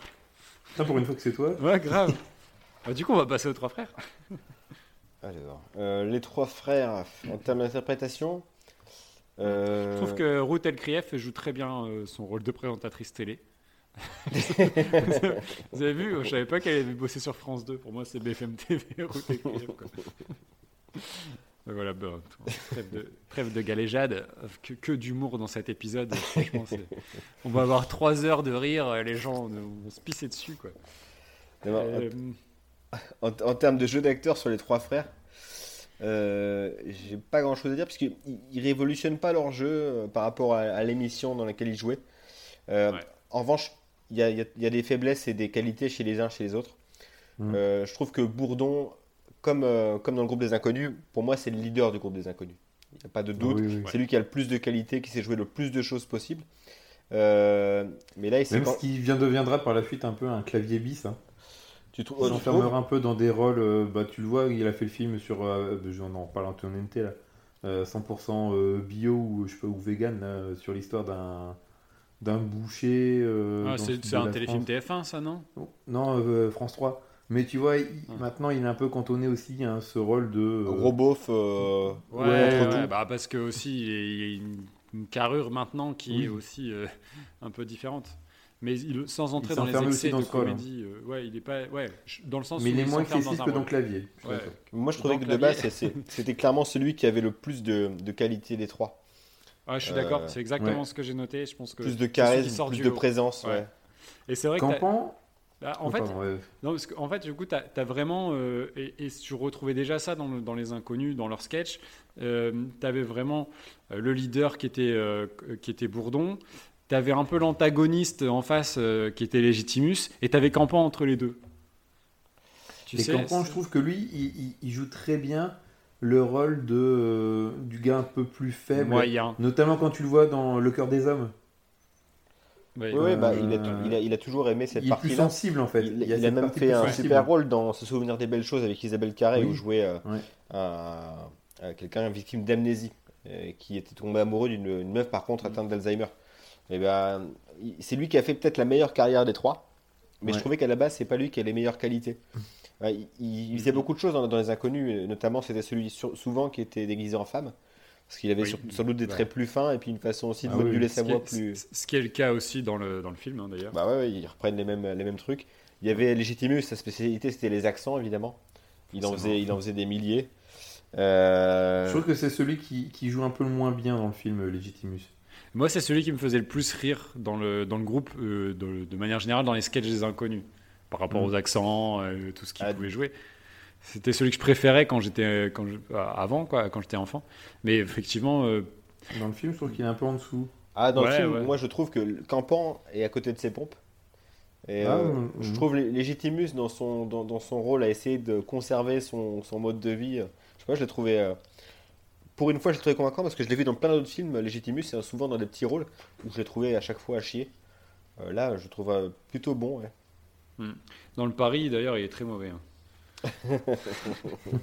on, on le voit euh, à peu près un- une, une demi-seconde hein, dans le Paris. On le voit. Ouais. On le voit En fait, à un moment donné, ils sont à un buffet et euh, ils sont à deux en train de parler. Et il y a un mec qui passe entre les deux, récupérer une coupe de champagne, une connerie comme ça, et qui se barre. Et c'est Legitimus. Ah, d'accord. Faut avoir l'œil. Hein. Parce que pour moi, il s'était brouillé en fait. euh. Non, ils Ouais, mais pas il brouillés entre une- eux. Ils, ils avaient, il en gros, il y avait un contrat avec Lederman, leur producteur, qui les interdisait de se produire ensemble ou même faire une interview à la télé ensemble. Ah. C'est un truc de ouf. Et C'est jusqu'à vraiment 2000 des 2001. producteurs à l'ancienne, quoi. Un contrat d'exclus un, un peu bizarre. Euh, Après, euh, je trouve que les seconds rôles, ils ont tous des gueules incroyables. quoi. bah, surtout Euh, Bernard Farcy et les Semoun, Bernard ce Farcy. tandem ouais, incroyable. Ah ouais, génial. Avec son- le petit snake de Semoun là. C'est c'est génial. Et comment s'appelle la- celle qui joue la femme de Bernard Farcy là? Ah, je ne sais plus. Euh, Parce qu'elle aussi, elle, joue, elle m'a beaucoup fait rire euh, dans son, son petite, sa petite apparition. Il y a quand même Yolande, Autobraque. Ah, il y a Yolande Moreau. Yolande Moreau que, Et Bruno, et c'est. Bruno Locher avec, avec elle? Ouais. Euh, ouais. Ouais, C'est ça, c'est bah, c'est les deux des chiens. Les des chiens, ouais. Ouais, ouais, les- ouais. Il manque, euh, il en manque un, mais euh, Avec la scène dans ce bar de l'angoisse là. Allez, venez là les rockers. Ouais, c'est Ça, Ah, c'est les rockers aussi, incroyable. les, les gueules. gueules. Mais je trouve que tous les seconds rôles ont des sacrées gueules. Le notaire, le l'huissier, ah ouais, ouais, c'est pareil. Le, ils ont le vraiment futur, le des futur vraiment, beau-père. ouais, tout- Ouais. Il y a tout le Ils monde. ont vraiment casté des, des, des, des- des têtes qui, qui sont marquantes, je trouve. Ah, c'est clair. Et à la fin au tribunal, c'est Claude Berry notamment, le producteur du film qui fait le. le- Et vous avez vu qu'il y avait Ouais, Clive qui- Owen qui jouait dans le film aussi? De Clive Owen. Ouais. C'est quoi cette connerie C'est le dealer dans, dans, la, dans la rave. N'importe quoi. On dirait, on- tu m'aurais dit Oh. Drazik, Drazik dans Hartley. J'allais dire, ouais, J'aurais dit pourquoi Drazik. et Clive Owen. N'importe quoi. Il va à tout prix caler Clive Owen. C'est ça. D'habitude, on fait des films américains et c'est Pierrot qui nous fait des vieilles références à des acteurs français. Et du coup, comme on fait du film il a mis français, Clive Owen dans les trois frères. Pourquoi pas, je veux bien. Non. un challenge à faire. Ça, Euh, non. et Alors, on, eh, parle aussi. Rosanna Arquette dans La Cité de la Peur, c'est vrai par contre. Et on peut, on peut pas forcément euh, ne pas parler de, de- du petit gamin. Oh, il est nul. Je, le trouve, je trouve trop mignon, quoi. Et- Ça marche trop bien. et sa petite voix, la fluette euh, qui zozote un peu. Ah ouais, Je vous. trouve qu'ils l'ont super bien casté. Moi, je trouve qu'il y a vraiment ce côté un peu fragile. Ah, moi, j'ai trouvé que c'était Et- peut-être presque le défaut du film, c'était le gamin. L'interprétation Ah, du non. gamin. Je trouve Ah, ça T'aimes toujours. pas les enfants, Je trouve, ça toujours, Ouais, mais c'est je trouve ça toujours délicat euh, d'employer un enfant dans un film. Souvent, c'est tu passes pas loin Surtout des quand tu à poil. euh, Oui, ça serait pu d'ailleurs ça. Ouais. Et tu le Ouais. laves avec une éponge, avec le scotch brit. euh, de. Et, euh, puis il y a quelques seconds rôles qui, qui, sont, qui sonnent vraiment faux, comme la mère du gamin justement. Ah oui, Ouais. oui. Ouais. Alors Elle a le- pas l'air la- spécialement inquiète du sort, euh, du sort Bah, de son déjà, gamin. ça, ça- ça, au niveau de C'est pas la meuf de pas parlé. mais- Maman, j'ai raté l'avion. Non. Ouais, non, non. Non, mais- Putain, elle est pas inquiète du tout, elle. Non, mais qui laisse son enfant tout seul euh, en partant au, bou- au boulot euh, plusieurs jours quoi. Et un quasi inconnu qu'elle a pas vu depuis 7 ans, quoi. Parce que, Mais elle en sait pas qu'il est avec lui. Parce Ouais. qu'elle lui a dit bah, rentre à la maison. C'est juste que le gamin, il a, il a mis son sac pour bloquer, la porte, elle s'est claquée. Mais qui- laisse son enfant tout seul? Il a 7 ans, va te faire à bouffer. J'ai une fille de 9 ans, même pas, je lui dis euh, tu peux rester tout seul une heure, quoi. C'est même pas la peine. Non, mais donc ça, ça marche pas. Euh, C'est très mal écrit. il, a eu, le- il a eu le scénario ou... Non, il a eu, il a eu qu'un prix, hein. c'est le meilleur premier film. Ah mais bah tiens, pour nous, il a eu le film, il a, il a eu le point du scénario. il a- alors que ouais. franchement, Ouais, ouais. ouais oublié aussi un truc sur le scénario. À un moment donné, il y a les deux Campan et Bourdon qui font une réflexion à Légitimus. Mais c'est vrai, toi, on t'a jamais vu avec une fille. Ça fait 5 jours qu'ils se connaissent. Il a pas le temps. Et puis on vit toujours à trois. Ils, ils sont toujours, ils sont à trois depuis le début. clair. ça j'ai pas compris le- la, la phrase. Elle sortait de nulle part. Bref, pour revenir à l'interprétation, je trouvais Ouais. très bon Bourdon, Campan un petit peu en dessous, Légitimus pas mal. Mais en fait, par rapport à ce qu'ils ont fait euh, euh, au-delà, après, après ce film-là, bah, c'est clairement le- leur, meilleur, leur meilleur rôle, je trouve, à chacun. À part Campan, Oui, qui a fait d'autres trucs un peu plus variés. Quoi. Oui, oui, mais qui n'est pas, euh, qui pas marqué les esprits plus que ça. Je Non, trouve. non, non, ça reste euh, confidentiel. Ouais, Bourdon, c'est pareil, il a fait pas mal d'apparitions, mais il n'y a pas. enfin, il y a vu dans, dans 7 ans de mariage. euh, dans, dans- Madame Irma. avec- Oh putain, Madame Madame Irma, Irma, ouais, horrible j'ai vu aussi, malheureusement. Mais euh, c'est pas, c'est pas, c'est pas marquant, quoi. Et- Non. Ouais, je suis d'accord. Je suis d'accord, j'ai pas grand chose à rajouter. Bon, Bah, du coup, on peut passer au. Départage. Du coup, maintenant, on peut les départager. ça y est, un peu. Moi, je vais mettre un point pour les visiteurs. Paria Pourquoi? Parce qu'on l'a déjà dit, euh, clavier. Voilà. Clavier qui est au sommet, euh, Au sommet de son sa art. forme. Bien sûr. Et, et voilà, qui a vraiment. euh, il est en train Le rôle- d'exploser, Aurélien. le rôle a dé- Non, mais Il boue intérieurement. j'accepte. Le rôle a dépassé, a dépassé le- l'acteur. Il a réussi à vraiment à, à- à sortir de. Moi, j'aurais dit l'acteur est dépassé par le rôle, mais euh, c'est chacun son point de vue, quoi. C'est- Donc voilà, juste pour clavier, quand même, il faut, faut, faut dire que là, euh, il mérite le point. Ok, Euh, à qui le tour comme tu veux. le duel. Euh, Vas-y, Aurel. J'aime pas quand on me fait commencer parce que vous savez très bien ce que je vais répondre et que vous jouez sur le suspense avec moi, mon pauvre petit cœur. Euh, bah non, euh, moi je, préfère euh, tellement l'interprétation de, de Shabba, de Lobby et de tous les seconds rôles de La Cité de la Peur. Euh, je je vais pas me paraphraser, je pense qu'ils sont tellement justes et ils arrivent à être drôles et à être justes à la fois. Et, en plus, la suite de leur carrière leur donnera raison. Effectivement, sur Farouja, on est d'accord, c'est c'est pas pas un acteur, mais sur les deux autres acteurs principaux, sur Darmon et et, et- et les acteurs secondaires, euh, je trouve que c'est là où, où le temps est le plus juste, sans avoir besoin d'en faire des tonnes et de, de cabotiner comme un certain Christian Clavier. Bon. Euh, alors, Lobby, Darmon, Chabat, il- je trouve très drôle, mais c'est- ça va être pour, un point pour les visiteurs également. Euh, j'ai- moi, j'ai- par rapport, je, je trouve quand même que c'est c'est pas forcément évident à jouer, euh, même si ça, ça, ça fait, ça fait un petit peu théâtral. Euh, je trouve que euh, euh, Jean Reno, Clavier, Le Mercier s'en sortent à merveille. Et voilà, je trouve, que, le défi lancé à ces acteurs-là est plus compliqué que celui lancé aux, acteurs de- des deux autres films. Où c'est soit plus ancré dans la réalité, ou soit c'est des personnages voilà, un peu plus dans, l'absurde. Mais voilà, là on parle de films d'époque avec des textes un peu plus compliqués. Voilà, je, trouve, voilà, je trouvais ça costaud. Bon, Mais disons quel suspense. c'est c'est fou. C'est- Je, je sais pas si c'est déjà arrivé qu'on ait donné un point à chaque au bout de la troisième, euh, Non. de la troisième manche, quoi. C'est jamais arrivé un ça vrai suspense pour la dernière euh, catégorie. là. Ouais, là, là, ça va être déterminant euh, de, ma- de chez déterminant, quoi. Du coup, la dernière catégorie, euh, quelle est-elle? Alors ça va être, on va, on va essayer de départager avec la scène la plus culte de ces trois films cultes. Donc pour moi, pour les visiteurs, ça serait la, la scène du dîner où euh, il y a la scène forcément du, du jour-nuit et toute la scène à table où, comme tu disais tout à l'heure, euh, Pierre, euh, quand il commence à manger et, Et l'envolée lyrique de Jean Reno là. Et c'est- ouais. Pur ça pour les visiteurs. Pour euh, la Cité de la Peur, euh, la carioca, moi je pense que c'est vraiment la scène Bien sûr. qui a dépassé même le film en fait. Euh, la carioca c'est vraiment devenu un truc à part. Et euh, pour euh, la, les trois frères, euh, la scène euh, de, où ils prennent de la drogue. Et après, ils se retrouvent au dîner euh, avec le, le patron de, de Legitimus. Ouais, carrément d'accord. Euh, et bien pour moi, c'est moi, c'est la scène du dîner de euh, pas des visiteurs, mais euh, des trois frères. Euh, parce que même si celle des visiteurs me fait rire, là, euh, le- celle, celle des trois frères, je peux même la regarder comme ça isolée, juste pour la revoir. Euh, tant elle me fait rire. L'interprétation de Bernard Farcy, euh, je sais pas. Toutes les réactions me, me font hurler de rire encore maintenant.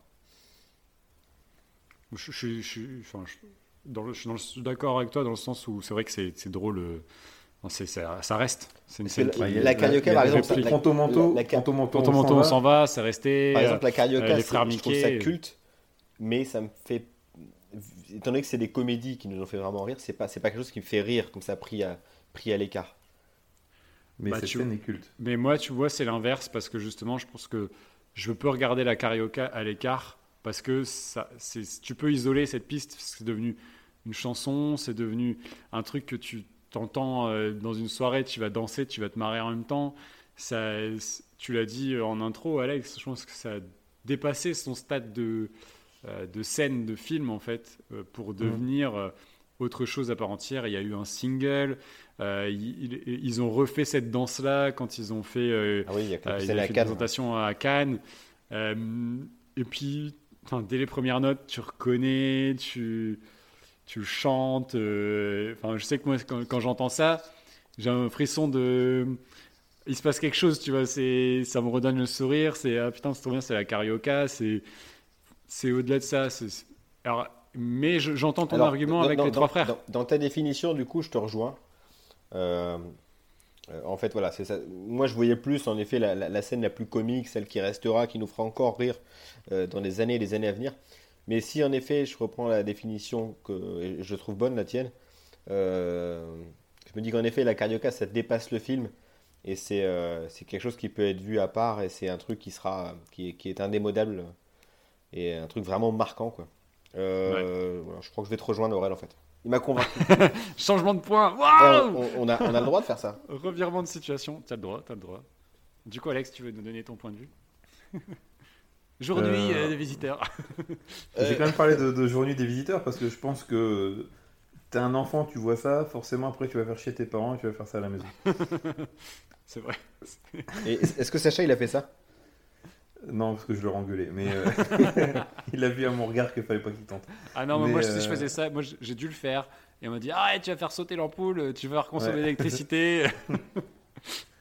Tout de suite le rationner. Ah ouais, euh, Moi, on m'a ça. raconté, on m'a parlé de consommation à l'époque. Mes parents, euh, oui, c'est ça, ça consommer. euh, Mais cette scène, moi, elle me, elle me fait toujours rire parce que euh, Jacouille qui mange par terre, euh, euh, après qui vient à table et qui il pète, et enfin, tout est beauf dans cette scène et ah, c'est avalanche de caca et tout, mais moi je me régale aussi. hein.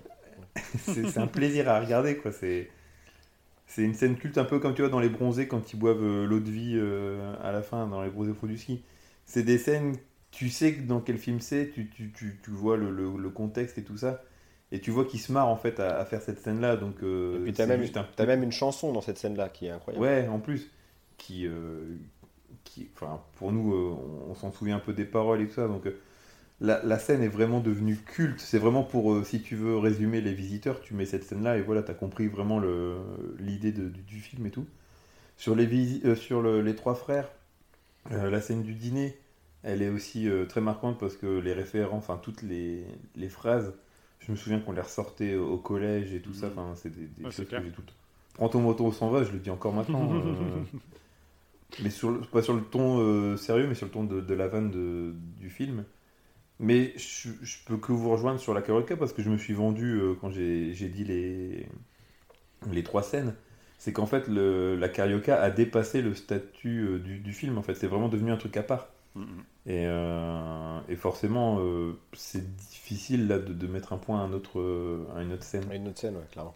Ouais, puis c'est tellement. euh, c'est- un trou dans le film, c'est une respiration aussi, c'est un truc à part. c'est- lunaire hein, à ce moment-là. Et, euh, et si Ah, arrive à Il y avait une autre scène qu'on aurait pu citer, on a oublié complètement. La scène avec le bol de soupe sur la tête du monsieur dans Les Visiteurs. C'était drôle. là. Une heure et demie, une- à 1h32 là. Putain. C'est nickel, quoi. T'es con. mais mais, euh, mais enfin, c'est un peu ce qu'il cherche à refaire pour moi dans le. On parlait de, du Marsupilami avec euh, Lambert Wilson qui chante euh, Céline Dion. Oui, c'est vrai. ouais.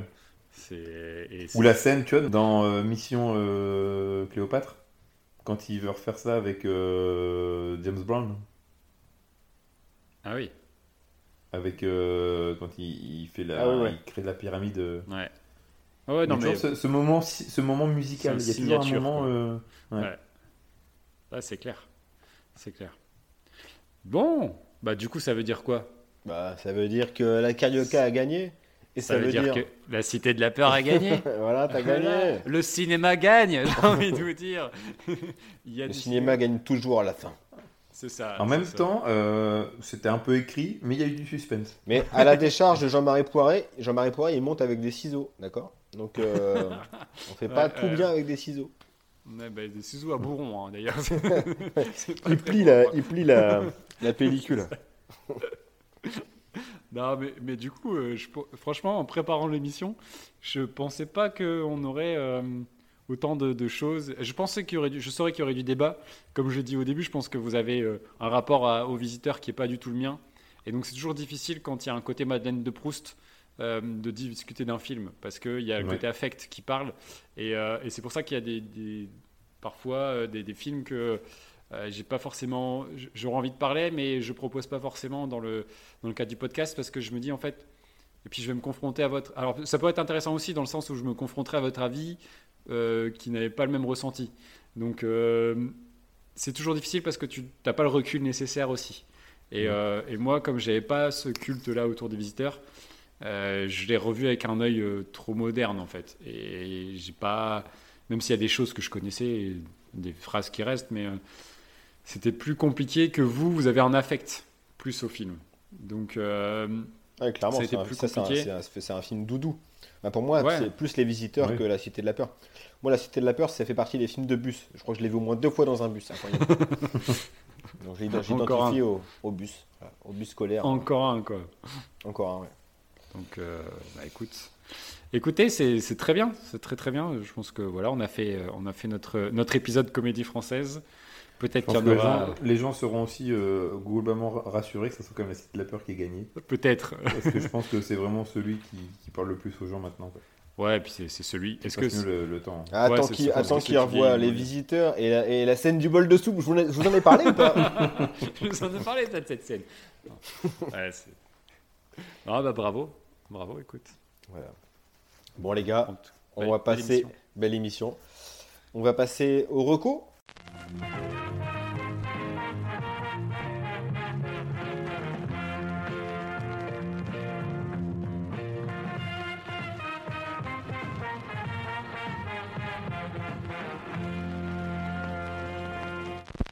Moi, je veux bien commencer, ça va être très bref. Moi, je vais, je vais, je vais tabasser un truc que j'ai vu. C'est pas, c'est une sorte de reco, Euh, mais c'est aussi. euh, C'est une reco de, de ne pas regarder. Non, je, je- je recommande aux gens se d'aller se faire un avis. Euh, J'ai été voir cette semaine, comme beaucoup de monde, le film Dune de Denis Villeneuve.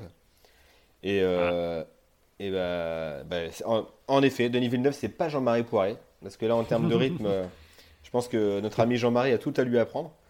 Je, je me suis vraiment complètement ennuyé. J'ai trouvé ça hyper froid, sans émotion. Vraiment, hein, sans émotion. Il n'y a rien qui passe à l'écran. Ouais. C'est Blade Runner quoi.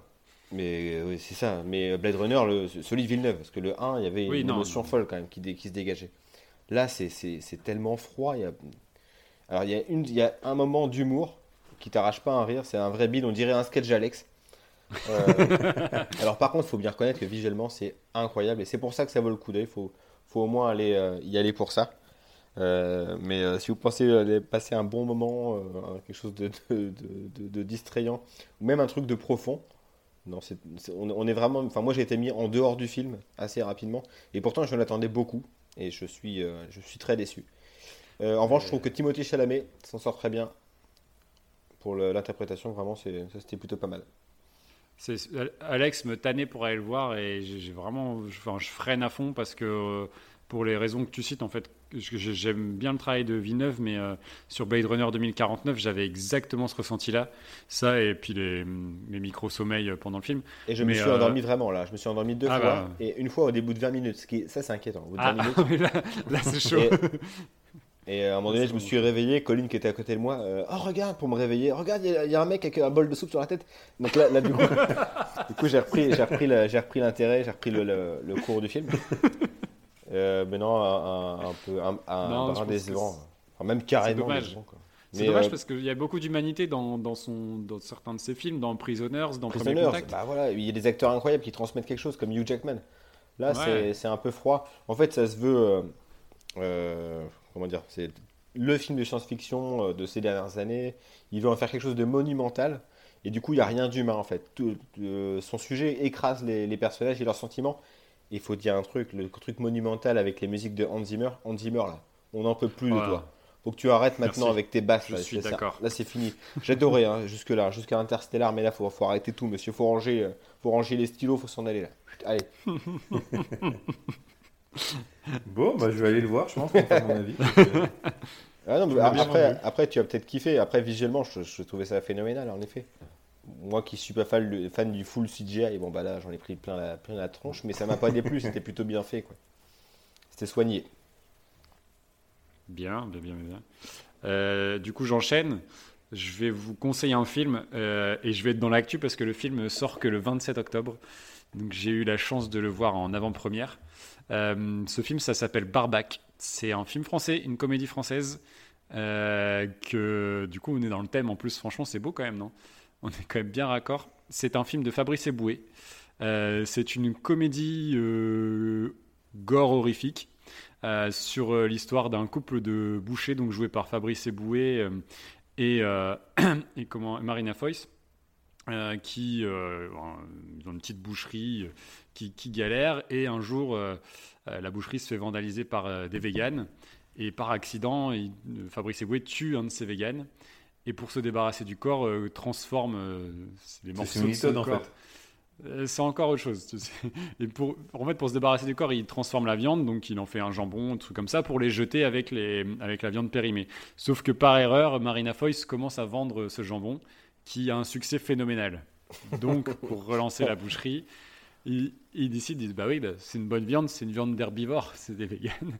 Donc, ils se mettent en quête de véganes pour, ah, pour. Euh, est-ce que le vegan était, euh, était, musulman pour faire du jambon? Non, non, non, mais. Euh, Parce que connaissant Eboué, il aurait pu. Il y, a, il y a de la, vanne, il y a de la vanne aussi sur ce genre de choses, sur les juifs, sur les noirs, sur tout ce que tu veux. C'est de l'humour éboué, ça se ressent beaucoup dans l'écriture. Et en même temps, franchement, il y a vraiment des vannes qui marchent du tonnerre.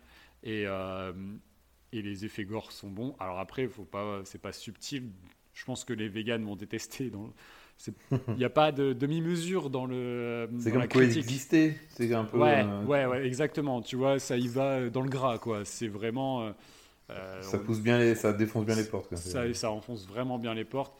Il avait déjà fait un sketch sur les véganes parce que donc du coup il était, il a présenté le film avant, avant la projection et il disait qu'il a une, une, petite nièce qui est végane donc ça venait un peu de là. Et euh, c'est le côté un peu euh, extrémiste de, euh, du comportement de certains véganes qu'il qui, a voulu un peu mettre en exergue là-dedans. Et du coup, bah voilà, il pousse les potards à fond. Et c'est drôle. Il y a des... Par contre, c'est pas conseillé aux enfants. Dans la salle, il y avait une gamine de 11 ans avec son père. Et il, a, donc il, avait, il a vu ça, il est, il est, un peu tiqué, il a un peu vanné. Et euh, c'est pas du tout adapté aux enfants. C'est un film qui est interdit moins de 12 ans. Euh, c'est un film que si t'aimes pas la viande, tu vas détester. Moi, je suis allé avec ma femme qui n'aime pas la viande. Ben, elle a eu envie de vomir euh, pendant tout le film, forcément, parce que au-delà des scènes gore, euh, des découpages de corps, de bites et j'en passe, il y a du découpage de viande de manière classique. Donc, il faut avoir un peu le cœur accroché. Mais franchement, voilà, je pense que c'est un film qui, qui été présenté en ouverture de l'étrange festival à Paris là, assez récemment. mais c'est pas un film qui risque d'attirer du monde, je pense. Il n'y a pas une grosse pub autour du film. Euh, mais vraiment, ça, ça vaut le détour et euh, si vous avez l'occasion, euh, vous Bah, pouvez y après, aller. Quoi. après, Eboué, euh, par exemple, le film Casse Départ n'a pas eu une grosse promo et finalement, ça a été l'un de ses plus gros succès. Et par contre, son dernier film, Coexister, qui avait une grosse promo, lui était un bide retentissant. Quoi. Ouais, et que je trouvais plus intéressant coexister d'ailleurs que Casse Oui, Départ. c'est clair. Ouais. Ouais, Ça me fait beaucoup rire. euh, Je me suis plus marré sur Coexister Ouais. que sur Casse Ah ouais, ah, moi, j'ai- moi, j'ai- ah ouais, Pour moi, Casse Départ, c'est presque culte. Et euh, Coexister. euh, Ah ouais, ah ouais, vraiment. Ouais, tu vois, Ouais, tu vois c'est le point de vue. Mais en tout cas, voilà, Barbac, euh, ça sort le 27 octobre et, euh, et euh, je vous le conseille fortement. Très bien. Très bien. Et moi, je vais faire une petite reco, mon documentaire. oh là là, l'intello Ça y est, il a mis Il ses lunettes. quoi. Avec ses, avec ses documentaires, putain, à chaque fois. Euh, non, Un documentaire Netflix euh, Ouais, documentaire Netflix, tout à fait. Euh, qui s'appelle Turning Point, si je dis pas de bêtises, qui parle de, du 11 septembre. Mais surtout, euh, c'est le bah, point nous de aussi, départ. on en ça- parle c'est plus intéressant, je suis sûr. Oui, oui. Réécoutez Mais, l'épisode. euh, on en parle dans chaque épisode en ce moment aussi. du 11 septembre. et euh, en fait, ça, ça, ça part au point de départ le, le 11 septembre. Et ça raconte aussi un peu euh, tout ce qui se passe en Afghanistan avant et après. Comment euh, la, guerre en Afghanistan a, fait émerger Al-Qaïda et euh, toute la guerre qui a été menée par les États-Unis après en Afghanistan et euh, en Irak. Et le film, est, enfin le documentaire, c'est 5 épisodes d'une heure. Et, c'est assez critique envers le gouvernement américain. Et c'est pas forcément très joyeux, mais euh, c'est super intéressant pour euh, ceux qui aiment la, la géopolitique et euh, essayer d'en prendre, comprendre un peu plus, euh, sachant que là les troupes américaines ont quitté l'Afghanistan. Et ce que l'armée américaine laisse comme bordel euh, sur, dans ce pays, c'est, ça fait un peu froid dans le dos. Quoi. Donc euh, c'est pas forcément gay, mais c'est assez intéressant. Ça s'appelle du coup Turning Point sur Netflix. Ok, très Voilà. bien. Très bien. Bon, bah les gars, l'émission. sinon, ah oui, oui. Oui. J'ai aussi vu enfin Les Misérables, euh, Ah, le film de la- euh, comment il s'appelle, la, la DJ. ouais, j'ai vu Back Norm. Ouais, on est dans, on est dans le thème. Et ben les, les, Mi- Les Misérables, c'est c'est super, euh, beau film. La DJ, c'est quoi C'est pas- Pro Prodigy. Non, c'est l'Adjli. Prodigy.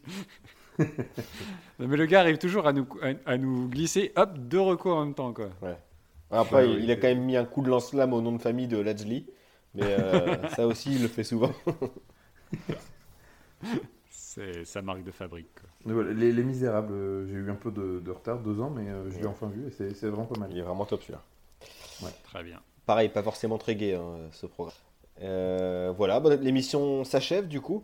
N'oubliez pas, vous pouvez nous retrouver sur les réseaux sociaux hein, Facebook, Instagram, Twitter.